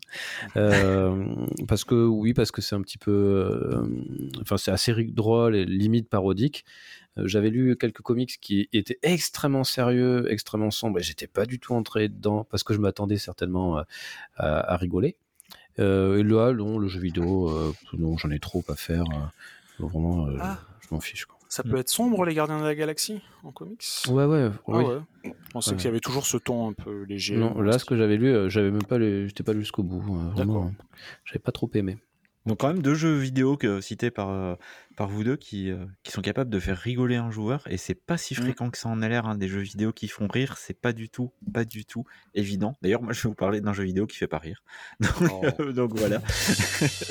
Et je vais, pas vous le, vous le faire euh, deviner parce que de toute façon on va pas se mentir vous savez déjà en fait de quel jeu je vais parler. Donc on va pas euh, arnaquer nos auditeurs. Je vais vous parler de Max Payne 3 donc un jeu rétro un jeu qui fête cette année ses 10 ans puisque Max Payne 3 est sorti en 2012 alors là, euh, en tant qu'auditeur, par exemple, vous pourriez me dire, mais pourquoi parler d'un 3 et pas d'un du premier volet ou du deuxième opus? Bah Parce que c'est très différent en fait. Max Payne 3, c'est un jeu qui a fait suite à Max Payne 1 et Max Payne 2, ça, ça paraît relativement logique, on est tous d'accord là-dessus. Mais surtout, c'est un jeu qui a fait une scission complète avec ce qui a été raconté dans les deux premiers jeux par un studio finlandais, Remedy Entertainment, puisque euh, ces deux jeux-là étaient très focalisés sur euh, une ambiance polar, une ambiance très feutrée, euh, film noir, un peu à la Warner, dont on a parlé tout à l'heure euh, au sujet de The Batman. Et puis, ça a été repris par Rockstar, Rockstar connu pour les Grand Theft Auto, et qui a donné une toute autre identité en continuant l'histoire de Max Payne. C'est un jeu à la troisième personne. Woodgold a expliqué hein, ce que c'était la troisième personne. On voit les personnages effectivement Voilà. de dos. Euh, c'est l'opposition d'un jeu qu'on dit à la première personne où on voit à travers les yeux d'un personnage. Donc on va ici voir notre personnage. Et c'est quoi l'histoire? Bah, L'histoire de Max Payne, c'est l'histoire d'un ex-policier dont la femme et enfants ont été euh, brutalement assassinés, ce qui l'a évidemment pas mal traumatisé. Donc Max Payne, et c'est là qu'il porte bien son nom, il est accro aux antidouleurs, hein, Maximum Pain, hein, si, on, si on analyse un peu le, le titre, C'est pas très ça. compliqué. Ouais. Oui, parce que voilà. D'où le nom subtil, hein, c'est ce que j'avais euh, écrit sur ma petite fiche, pour euh, un maximum de douleur. Donc pour cet opus, en fait, on passe donc des Finlandais de Remedy qui avaient leur propre ambiance et euh, leur propre façon de faire. On les connaît par exemple notamment plus récemment pour Control, au bien connu donc studio Rockstar, plus brutal, plus social, plus euh, dickensien, comme j'aime bien le dire, je vais en après, avec un changement de ton qui est totalement radical et surtout un changement de lieu. Puisque ici, Max Payne, il est désormais garde du corps, il est plus policier, pour un milliardaire à Sao Paulo au Brésil, et ce milliardaire bah, va se faire buter, ouvrant à Max Payne une nouvelle route de la vengeance, ce qu'il sait si bien faire. Max Payne, il est condamné à se venger, il est condamné à vivre ce type d'aventure, et il va replonger là-dedans. Donc le jeu à la troisième personne, on l'a dit, nous emmène dans les pires taudis de l'univers, dans les favelas, il va nous faire vraiment plonger dans la pauvreté la plus crasse. On va nager donc en pleine euh, misère sociale, au milieu d'une pauvreté extrême, dans une démonstration brillante bah, de l'écrasement des fragiles par les plus puissants. C'est une thématique qu'on connaît très bien hein, chez Rockstar, qu'on va retrouver aussi beaucoup dans les GTA. Plus l'histoire va avancer, plus les véritables motivations financières et politiques de certains protagonistes vont être mises en lumière, et rien que la manière dont l'argent est collecté devrait en faire régurgiter son petit déjeuner à plus d'un joueur ou d'une joueuse. Ça, c'est quand on arrive à la fin du jeu. Honnêtement, ça vaut vraiment le coup de, de se faire euh, tout Max Payne 3 pour, euh, pour découvrir ça, parce que ça a les qualités d'un d'un bon roman, d'un bon roman euh, polar. C'est totalement dans ce type de d'expérience qu'on va plonger. Moi j'aime ce jeu parce que vous le savez depuis le temps j'aime toujours le jeu vidéo qui délivre un message plutôt que juste se contenter de di- divertir sans aspérité, hein, ce qui est souvent demandé par les départements marketing pour ne fâcher personne. hein. C'est très souvent le cas dans le jeu vidéo pour essayer de brasser le plus large possible. On essaye de pas avoir un discours qui soit trop euh, trop provocateur, ce qu'on vous reprochez vous-même tous les trois par exemple au Marvel Cinematic Universe. hein. C'est quelque chose que vous reprochez et à raison hein, d'ailleurs d'être euh, parfois trop lisse et de pas aller euh, dans, dans la provocation. Donc, Max Payne 3, pour moi, à l'époque, au niveau des joueurs, hein, pas vraiment des notes, mais des réactions, il avait été un peu sous-coté, alors qu'il survole pour moi la licence, il s'écarte du simple hommage au film noir pour proposer une plongée en enfer à la Charles Dickens. On va penser vraiment à un Oliver Twist hein, quand on va jouer à Max Payne 3, toute proportion gardée bien sûr, ou à du Victor Tu vas loin et- là. hein. Non, Oui. mais Tu vraiment. l'as si lu, tu- hein, t'es sûr Eh ouais, j'ai lu, j'ai lu Les Misérables, j'ai lu Germinal, et tu vas retrouver ce genre d'ambiance quand même dans un Max Payne 3. Bah, C'est toute pas. proportion gardée, parce que évidemment c'est un des premiers jeux vidéo qu'il fait, donc il va pas aller aussi loin, mais il va quand même aller. un des- Alors quand je dis un des premiers jeux vidéo, je fais une toute petite aparté, un des premiers jeux vidéo de l'industrie vidéoludique, hein, ce qu'on appelle l'industrie vidé- vidéoludique, l'équivalent d'Hollywood pour le jeu vidéo, et pas le jeu vidéo indépendant qui est totalement décalé de ça. Alors, est-ce que j'y vais fort dans la comparaison? Tu vois, tu fais bien de, de le dire parce que j'avais déjà répondu en fait à la question, oui et non, puisque Rockstar a souvent eu des propos très sociaux à travers ses jeux. Donc, GTA, il caricature le capitalisme et la société occidentale. Euh, Bully, si vous avez joué à Bully, parle de harcèlement scolaire et le fait brillamment en, faisant un- en vous faisant incarner du coup un, un harceleur. euh, à l'école, mais Ro- Rockstar a cette capacité à toujours être dans, l'ironie hyper mordante, dans le, le millième degré totalement assumé et à parler de ce genre de choses avec évidemment ce paradoxe que Rockstar, Dan Houser, Sam Houser, les fondateurs de Rockstar sont des multimilliardaires qui parlent souvent d'abus de multimilliardaires eux-mêmes et se font un maximum d'argent à parler de pauvreté et de misère sociale à travers leurs jeux. Donc on pourra en discuter longtemps hein, de ces démarches-là un peu cyniques, un peu très euh, très très capitalistes, mais honnêtement ça vaut vraiment le coup de, de faire Max Payne 3 juste pour euh, plonger dans ces ambiances dont on a vraiment vraiment pas l'habitude en fait dans les jeux vidéo qui sont quand même généralement très lisses sur ces points-là. Vous- Je sais pas si vous avez euh, joué à Max Payne 3 tous les trois. Euh, Ah oui. Moi, je- ouais, moi, j'avais démarré une version piratée sur PC à l'époque, voilà, je le dis. Oh mon dieu, la prison. Mais la je suis en train prison. d'appeler la, La police. hein, confession. mon micro je- j'appelle. Et j'y avais joué deux ou trois heures, mais j'étais pas allé jusqu'au bout. Et là, je, je suis en train de regarder sur les internets le jeu et il coûte vraiment pas cher, donc euh, je pense que je vais me laisser tenter. Pour m'y Moi, je l'avais fini. euh, et de mémoire, c'était un jeu qui était, qui, dans lequel il y avait du challenge, hein, qui n'était pas si simple. hein. Écoute, moi je l'ai fini euh, vraiment sans sourciller, ce qui... et je suis vraiment un joueur moyen hein, pour le Mais t'as Ah joué ouais. facile aussi. Facile alors. Boum Il est relou hein. Il faut que les auditeurs sachent qu'en fait c'est Sombre Nerd hein, qui a la main en fait sur, Ouais, sur oui. lesquelles qui s'amuse depuis tout à C'est l'heure. pas- C'est pas nous-mêmes. C'est mon nouveau jouet. Ok, donc, euh, donc pas si. Ok, donc dans mon souvenir, il était peut-être plus dur que ça, ou alors je confondais avec, euh, avec euh, un Ou alors t'es pas bon. Et Bah, oui. plutôt bon sur ce genre de Si, jeu. si, il a raison, j'ai souvenir euh, que c'était dur. Je Mais c'était peut-être pas celui-là. Euh, on parlait des jeux Remedy. Euh, Oui. Et le dernier Remedy, c'est Control. Mm. Et pour le coup, lui est quand même assez relevé en termes de challenge. Il, y a, il y a certains passages qui sont assez durs. Complètement. Et j'avais le souvenir d'une difficulté assez équivalente, mais c'est peut-être pas, Sauf ça. à la fin où tu deviens tout pété, je crois, dans Control. Enfin, moi, à la Ouais, fin, je, me, Control, je roulais fin, un peu sur les. C'est ouais. cool. Mais en tout cas, je me rappelle de, oui, de ce, ce discours social dans le Max, Max Payne 3 qui était, euh, qui était effectivement assez novateur et ce, ce paysage, enfin, cet environnement du Brésil qui changeait beaucoup. Tu l'as fini Tu le fais sur quelle plateforme, euh, Yavin? Xbox 360, je l'avais fait à, à l'époque de, de sa sortie. D'accord. Tu, sais- tu sais si une suite est prévue? Je pense que je crois qu'il y a des, des rumeurs. Alors, euh, moi j'avais juste une interrogation parce que quand Charlie Boy il disait euh, le dernier jeu de Remedy Entertainment c'était euh, c'était Control, euh, ils sont actuellement, je crois, sur le développement d'Alan Wake 2. hein. Oui, c'est ça. Oui, je C'est crois ça. bien. ouais. Qui a été montré, je crois. Ouais, il y a eu un trailer, un images, trailer. Ouais. Jeu hyper narratif, hein, lui aussi, euh, pour le coup. Non, oui, moi je. Julien C'est pas celui-là. non, non, non, je- Mais je vous le Julien- retrouverai, je vous le retrouverai. Ju- Julien, c'est Woodgall hein, pour, les- pour Pardon, les auditeurs. Woodgall, bien sûr. Oui, oui. Ah, ton anonymat est mort. Il va nous Ah remettre une petite cymbale pour nous faire oublier le. Les gens vont savoir, qui je suis. Voilà. Ah bah ça on, on À dira toi pas les le- menaces de mort. Julien Woodgall. Vous cherchez Julien Woodgall, c'est son nom de famille, donc c'est pas c'est pas compliqué. Vous le, vous le trouverez, Internet, vous trouverez vous son adresse et euh, on invite évidemment toutes nos auditrices à aller chez Julien Woodgall Bien sûr, surtout les auditrices. et surtout les. Ok, on Allez, on enchaîne. C'est parti. Après, la pe-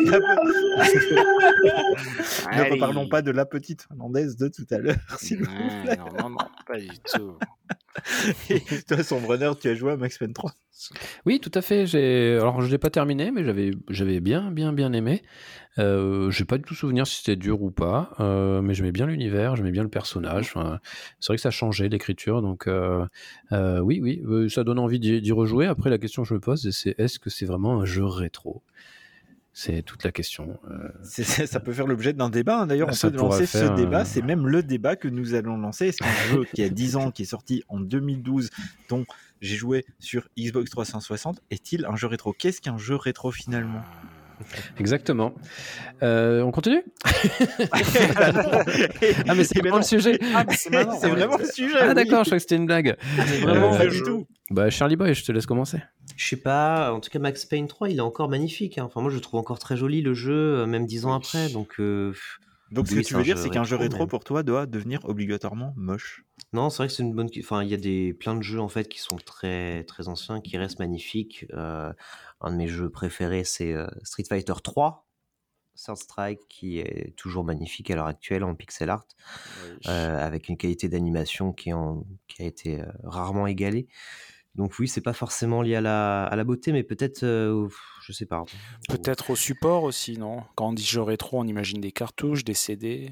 Enfin, Ouais, il y a un côté hein. euh, console qui sont plus sur le marché, donc c'est vrai que euh, 360, mais le jeu, on peut toujours l'acheter, en fait, il il tourne toujours sur PC. euh, euh, c'est difficile, il n'y a pas de...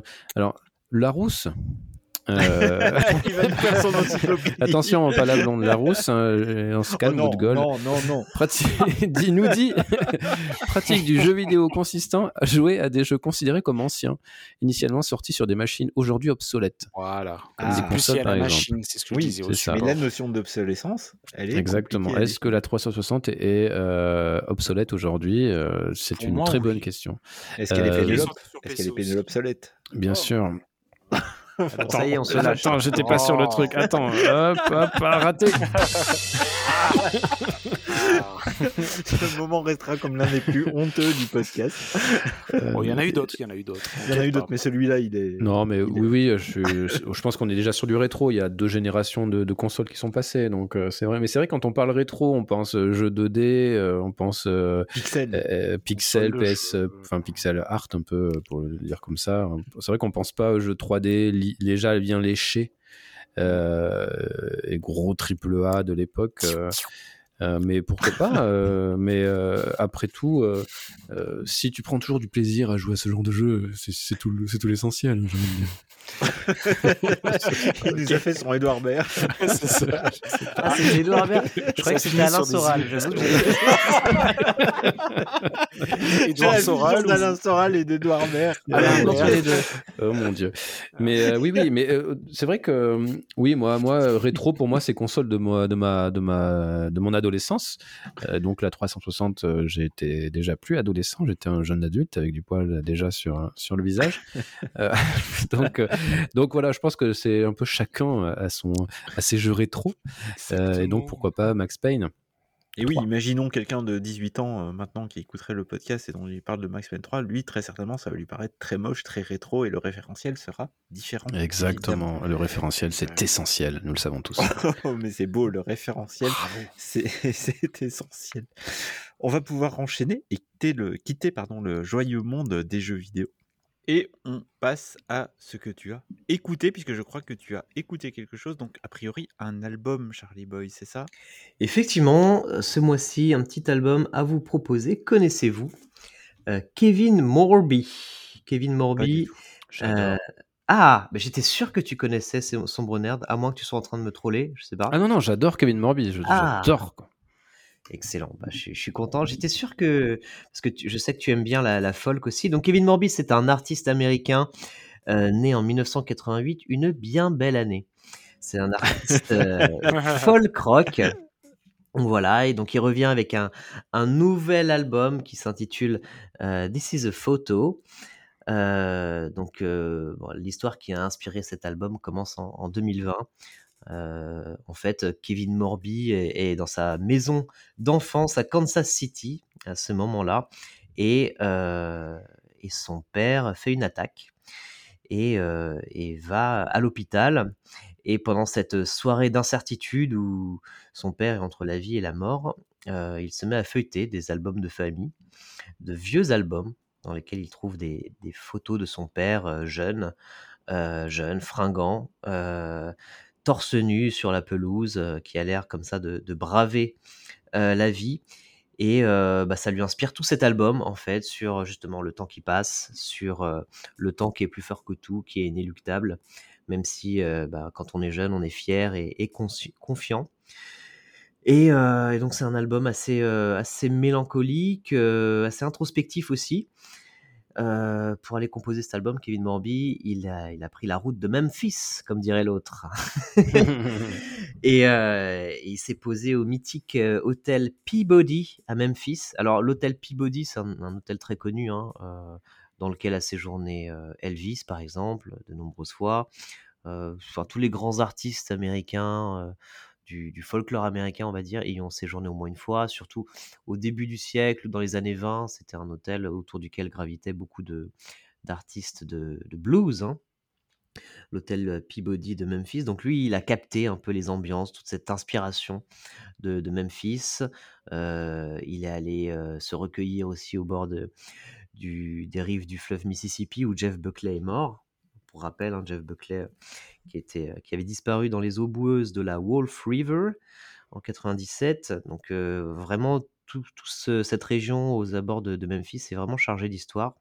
Euh, liée toujours à la musique. Il y a aussi l'emplacement de l'ancien siège de, pardon, Stax Records, donc le label Stax qui était, était très très puissant, hein, qui était un peu le, pendant de la Motown dans les années 60 et qui est maintenant le musée Stax.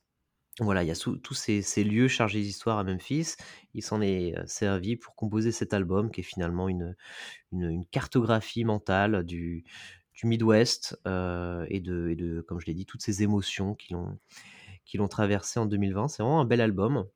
voilà, avec surtout c'est un album dans lequel il réunit un peu tous ses proches.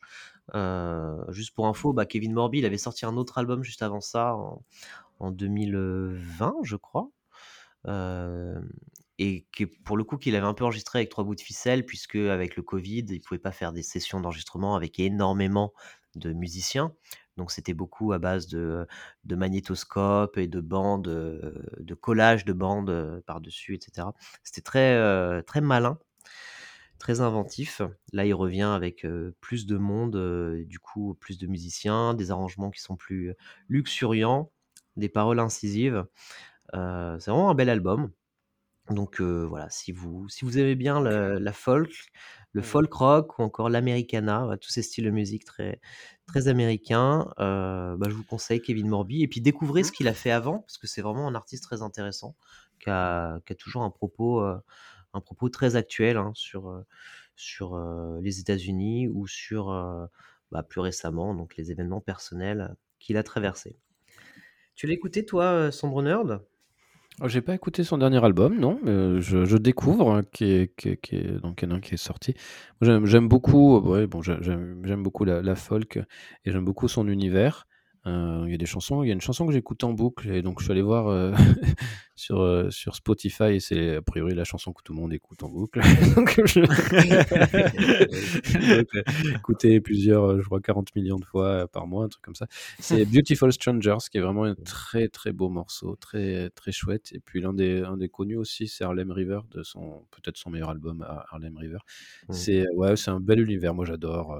j'aime beaucoup. Je l'ai dit la folk et il fait partie pour moi des des, grands de la folk. Et j'avais bien aimé son précédent album, qui est en effet euh, plus intimiste parce que fait dans des conditions euh, euh, qui ont imposé cette intimité, et ça passait super bien.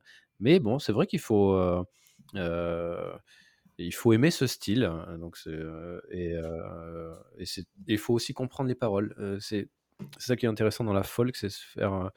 parfois, il faut se faire un peu violence pour comprendre ce qui est raconté. C'est euh, clairement un songwriter, donc il a clairement un propos. Donc effectivement, après, ce que j'aime bien personnellement, hein, Kevin Morby, il n'a pas un accent très fort, si tu veux. Donc euh, il reste assez compréhensible si, vous voulez vous y intéresser. Et euh, je rebondis sur ce que tu disais.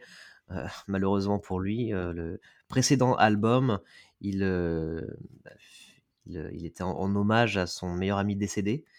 Et là, cet album-là, il est, euh, il est inspiré par l'accident de son père. Donc, c'est un peu une période un peu sombre pour Kevin Morby, mais c'est des albums qui ne sont pas sombres, qui sont plutôt introspectifs euh, et surtout empreints de lucidité. Donc, oui, un des grands de la, de la folk actuelle, je vous conseille. Et on va se- s'écouter tout de suite un petit extrait. This is a photograph, a window to the past of your father on the front lawn with no shirt on, ready to take the world on beneath the West Texas sun. Voilà, Kevin Morby. et on va Et non passer pas, à la. Kevin Morbide. Oh là là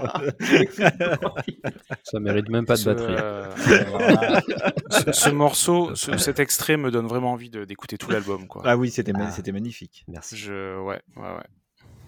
Je, je suis très peu connaisseur, moi, de, de, de la folk. Si vous aviez trois grands euh, Alors, chanteurs là, tu, de folk, là, tu exemple. vexes beaucoup, Woodgull. Tous les mois, tu reçois une newsletter où je parle de folk quasiment à chaque fois. Donc, tu as juste à Non, mais écouter oui. ce que je fais. Eh ben, Toi, toi- toi, Est-ce tu que- parles de la qu'il ouvre ta 2022. newsletter Oui, je l'ouvre, oui. oui, oui, je Tu l'ouvre. l'ouvres. je Je peux vérifier, hein, je vais vérifier. Non, mais je parle des artistes, des fondateurs. Des, voilà. Ah oui, alors si je devais te conseiller euh, trois Donnez-moi artistes trois comme ça. folk, alors tu parles des anciens ou de de- d'artistes Allez. Prends un ancien, un moyen et un Bon, récent. bah, moi- moi, je te conseillerais euh, le groupe Herman Dune, qui est plutôt de la folk urbaine, ou parfois appelé de l'anti-folk. Je te, je te conseillerais euh, Adam Green, qui est un, Ouais. des, un des fondateurs de, de Multi Pitches, que j'aime beaucoup. Et euh, un peu plus ancien, plutôt années 90, je te recommande chaudement Sufjan Stevens, qui est un, voilà, une Ah. des légendes de, Ah bah, de la Lui, folk. je le connais, lui, pour le coup. Parce qu'il Ah. a sorti un album il y a 4 ou 5 ans, je crois que j'avais écouté. Lui, je le connais, d'accord. Donc, c'est ça qu'on considère comme de la folk. Très bien. Et Sombre Nerd, si tu avais trois. euh. J'ai pas, pardon, j'ai pas compris le dernier. T'as dit Sofiane Stevens, bien sûr? Sufjan Ah oui? Stevens. Ouais, c'est parce que c'est l'un des meilleurs. euh, Je suis Ah bah oui. complètement d'accord. Et j'ai les boules que tu l'aies dit. bah, J'aurais pu dire Elliott Smith. Voilà.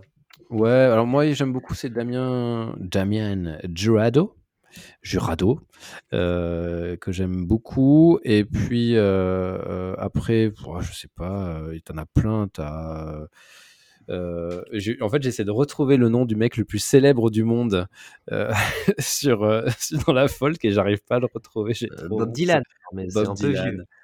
Mais c'est toujours bien de. Mais c'est un fondateur, tu, tu les cherchais, euh, tu les grands noms. Et puis, euh, ouais, bah, c'est déjà pas mal. T'avais Et demandé Neil, combien? euh, 3. Et Neil Neil Young, est-ce que c'est un, un chanteur de folk ou pas? Non? Oh, si, oui, euh, certains morceaux, oui. Certains morceaux, clairement, mais il a pas fait que ça. Ah, il n'a pas fait que ça, d'accord. On parle d'un album, mais on cite euh, Ah plein, oui, plein tout de d'artistes, suite. plein plein d'idées. Les sapins de Noël de, J'ai pris des notes là. de la famille de nos auditeurs, ça va ressembler à rien. Pareil, Il y aura tellement de cadeaux. ça, ça va être, Ouais. ça va être ultra violent. Donc, Mhm. merci Charlie Boy euh, pour ça. Merci, Ça me fait ouais. de nouvelles choses à écouter. Dieu sait que je suis toujours en recherche aussi de, de nouvelles choses à écouter. Il me fait réaliser d'ailleurs que je ne suis pas abonné à la newsletter de, de Sombre Nerd et qu'il faudrait peut-être que. Oui, non, je- c'est un aveu. C'est un aveu. Donc, mais tu vois, moi je fais pas semblant parce que Woodgold lui il les ouvre pas. Moi, au moins j'ai l'excuse de pas y être Mais encore. si je les ouvre enfin. Ouais, Mr. Ward, par exemple, c'est pas mal aussi. Je crois que Charlie, Cha- Charlie Boy écoute. Pendant un moment, ouais. Voilà. Toi, par contre, euh, Sombre Nerd, tu n'as pas écouté un album. Je crois que tu as plutôt une lecture à nous proposer. Alors, si, j'ai écouté euh, de Ah. la musique, mais pas pour aujourd'hui. J'en parlerai pas aujourd'hui. D'accord, ça leur fait une belle jambe hein, aux auditeurs. Euh, vraiment, euh, en plus, j'ai écouté un super, super album, mais peu, peu importe. J'ai lu peu un importe, truc, mais on a envie de savoir quand même. J'ai lu un truc super chouette. Euh, euh, c'est un roman, ce qu'on appelle novellas plutôt. Donc c'est entre le roman et la nouvelle. Euh, et, euh, et ce qui est hyper intéressant, bon, vous- je pense pas que vous co- connaissiez, mais voilà, ce qui est hyper intéressant, c'est que c'est prévu, enfin, c'est pensé en série. Donc c'est pour ça que c'est Mm. court. Donc là, le premier tome, il doit faire 110, 120 pages peut-être. Euh, et, et ça s'appelle Journal d'un assassin. Euh, et le sainte, c'est pour synthétique.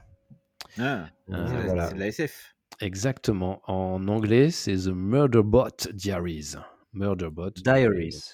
Diaries, bien sûr. Et pas dialyse, hein, c'est pas. Et pas dialyse, oui. Oh, non. C'est un, autre type de. C'est aussi, un, un personnage connecté, les dialyses. Euh, ouais.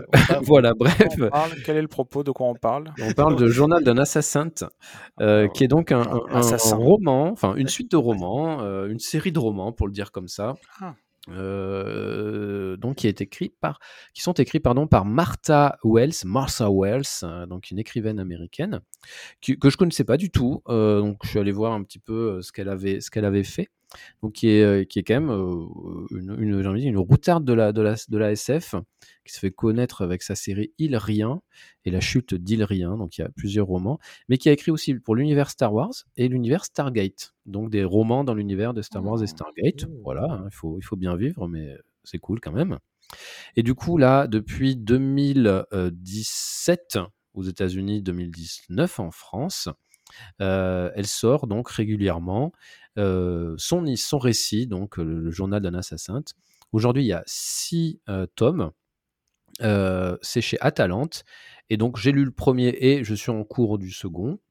Et donc, on suit euh, tout simplement l'histoire d'un assassin qui est donc un- une sorte de, robot euh, avec des composantes biologiques néanmoins et qui raconte son histoire, puisque c'est un journal. Il raconte son histoire à la première personne.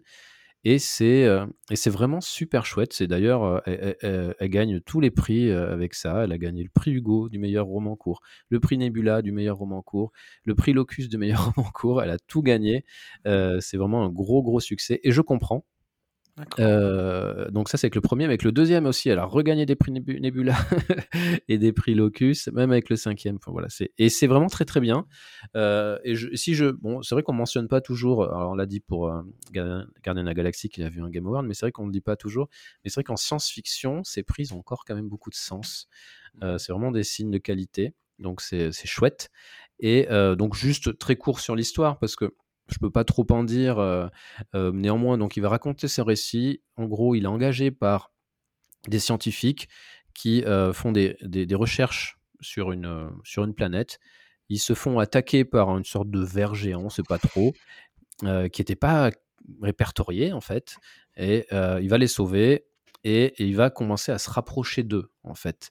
Parce que on comprend en fait que ces assassins, en fait, qui sont là, ils servent de garde du corps, mais ils n'ont pas de rapport avec les, êtres humains. C'est les êtres humains les considèrent véritablement comme des objets, et eux, ces êtres humains-là, vont commencer à le considérer autrement, et ils vont comprendre en fait, ils vont découvrir qu'il a piraté euh, un logiciel en lui qui lui permet en fait d'être libéré de certaines contraintes qu'ont les autres assassins, donc des, des contraintes de réflexion et tout ça. voilà. Donc c'est quel- même quelqu'un qui est complètement associable, donc du coup c'est assez, euh, assez rigolo. C'est quelqu'un qui aime bien juste qu'on le laisse tranquille et regarder ses séries tranquillement. donc c'est c'est assez rigolo. Moi j'ai un peu de temps, je vais lire, euh, ou enfin je vais regarder mes séries. Euh, bon là il m'embête, je vais pas l'écouter, je vais regarder mes séries. Enfin voilà, c'est c'est assez rigolo, un petit peu décalé, mais c'est très très bien. Le, le récit est vraiment bien construit, ça se lit très vite bien entendu, parce que c'est assez court. Bien... Et, euh, et l'univers est vraiment hyper intéressant, euh, qui commence évidemment à être un petit peu développé dans le, dans le premier. Et dans le deuxième, euh, dans la suite, vraiment, tu tournes, la, tu tournes la dernière page, tu tournes la, la page du deuxième, et c'est la suite directe. Il n'y a pas d'ellipse et tout, c'est vraiment la suite directe. Et voilà, tu sens qu'il que, déjà l'écrivaine est en train de développer de nouvelles choses, elle va nous amener quelque part. On comprend un peu mieux comment fonctionne aussi tout l'univers au-delà de la planète où on était. On comprend aussi les mécanismes, euh, les mécaniques politiques et sociales au sein de, la galaxie où ils vivent, etc. C'est hyper chouette. Euh, c'est la science-fiction intelligente avec des éléments politiques qui, ajoutent quelque chose vraiment de- de- de- d'extrêmement pertinent. C'est pour ça que le, récit a eu autant de prix aussi.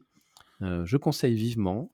Ça s'appelle euh, Défaillance système pour le premier et Schéma artificiel pour le second. Et les, les autres que j'ai pas lus, je peux vous donner les titres. Cheval de Troie, stratégie de sortie, effet de réseau et télémétrie fugitive.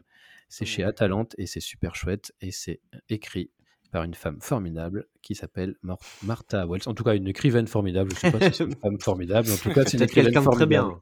Voilà, Je- j'espère que c'est quelqu'un de très bien, mais en tout cas, c'est une euh, écrivaine, une Euh. autrice formidable. Je conseille. Elle, elle vient du Texas. Elle est née au Texas et elle a fait des études d'anthropologie. Et ça se ressent. Voilà. Euh, Il y en a combien, l'anthropolo- euh L'anthropologie, ça se ressent vraiment dans son, dans son ouais. œuvre. En le tout cas, dans Texas Le Texas, pas trop, non. Remarque, il a un petit accent. Je non, du tout. Euh, il y en a six aujourd'hui qui sont sortis. Six, d'accord. Ça me France donne et même aux très envie de m'y mettre. Ouais, Très envie de- de- Très très bien. Et en plus, c'est pas. Voilà, ça se lit vraiment comme des séries. Donc tu peux en lire un par mois en réalité. Prend, Mmh. Très vite. hein, sans... Et euh, ça te fait vraiment de la lecture comme ça à long terme. Et c'est très cool et on a envie de savoir. quoi. Ah, cool. Ouais, ça me fait vraiment envie de me. ça- ouais. Peut-être un livre qui va me redonner envie de, de lire des livres de, de SF. Et des livres tout court. Et des livres tout court, oui, c'est vrai. Et oui, et, euh, et voilà, ça donne effectivement très envie. On va maintenant passer au moment un peu bah, le, plus long hein, de ce podcast, puisqu'on était sur la partie la, la plus courte, donc les, la citation des, des 14 000 employés euh, Alors. Square Enix par Woodgall et les 230 jeux en développement qu'on attend depuis très longtemps. On a des Ah. auditeurs qui nous les réclament hein, d'ailleurs par courrier. En Les direct. jeux ou les employés, du coup? Les, les 14 000 employés, puis les Allez. 230 jeux, mais tu commences par qui tu veux, bien sûr. Annette Abrams. Adèle Wilson. Il a vraiment sorti une Ah, Je parce suis parti, là. Tu commences dans les A, en plus, c'est crédible. Ouais. Il Ah a oui, vraiment oui, oui, je suis vraiment parti. ouais. Ouais, ouais. Non mais continue, on est sérieux là. Annette. Non, mais On serait capable, hein. Mais il capable de serait- t'en sortir 14 000. Donc, euh, Annabelle Willis. Oui. on, on fera, on en fera un running gag pour les prochaines éditions de Popot. Voilà, c'est tout.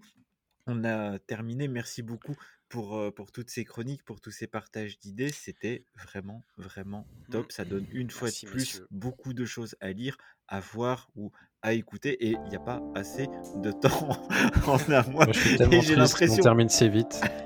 Et pour, pour le coup, oui, c'était un podcast de 13 minutes. Et Donc c'est merci. pas vrai, je ne sais pas du tout combien de temps on a fait. mais 15, c'est- 15. Donc euh, on se donne rendez-vous tout bientôt et on aura quelqu'un d'autre à la présentation et tant mieux pour tout le monde. Bien À sûr. Oui, bientôt. tout à fait. Allez, Eh ben, à plus tard. Merci. À bientôt tout le monde. Tu t'es bien débrouillé, Yavin. Au top. Et bravo. bravo. Merci. Je, Allez, pas, je coupe quand? Tu peux, quoi? tu peux. Je coupe quand Je sais pas moi. Bah, non. go. Allez, salut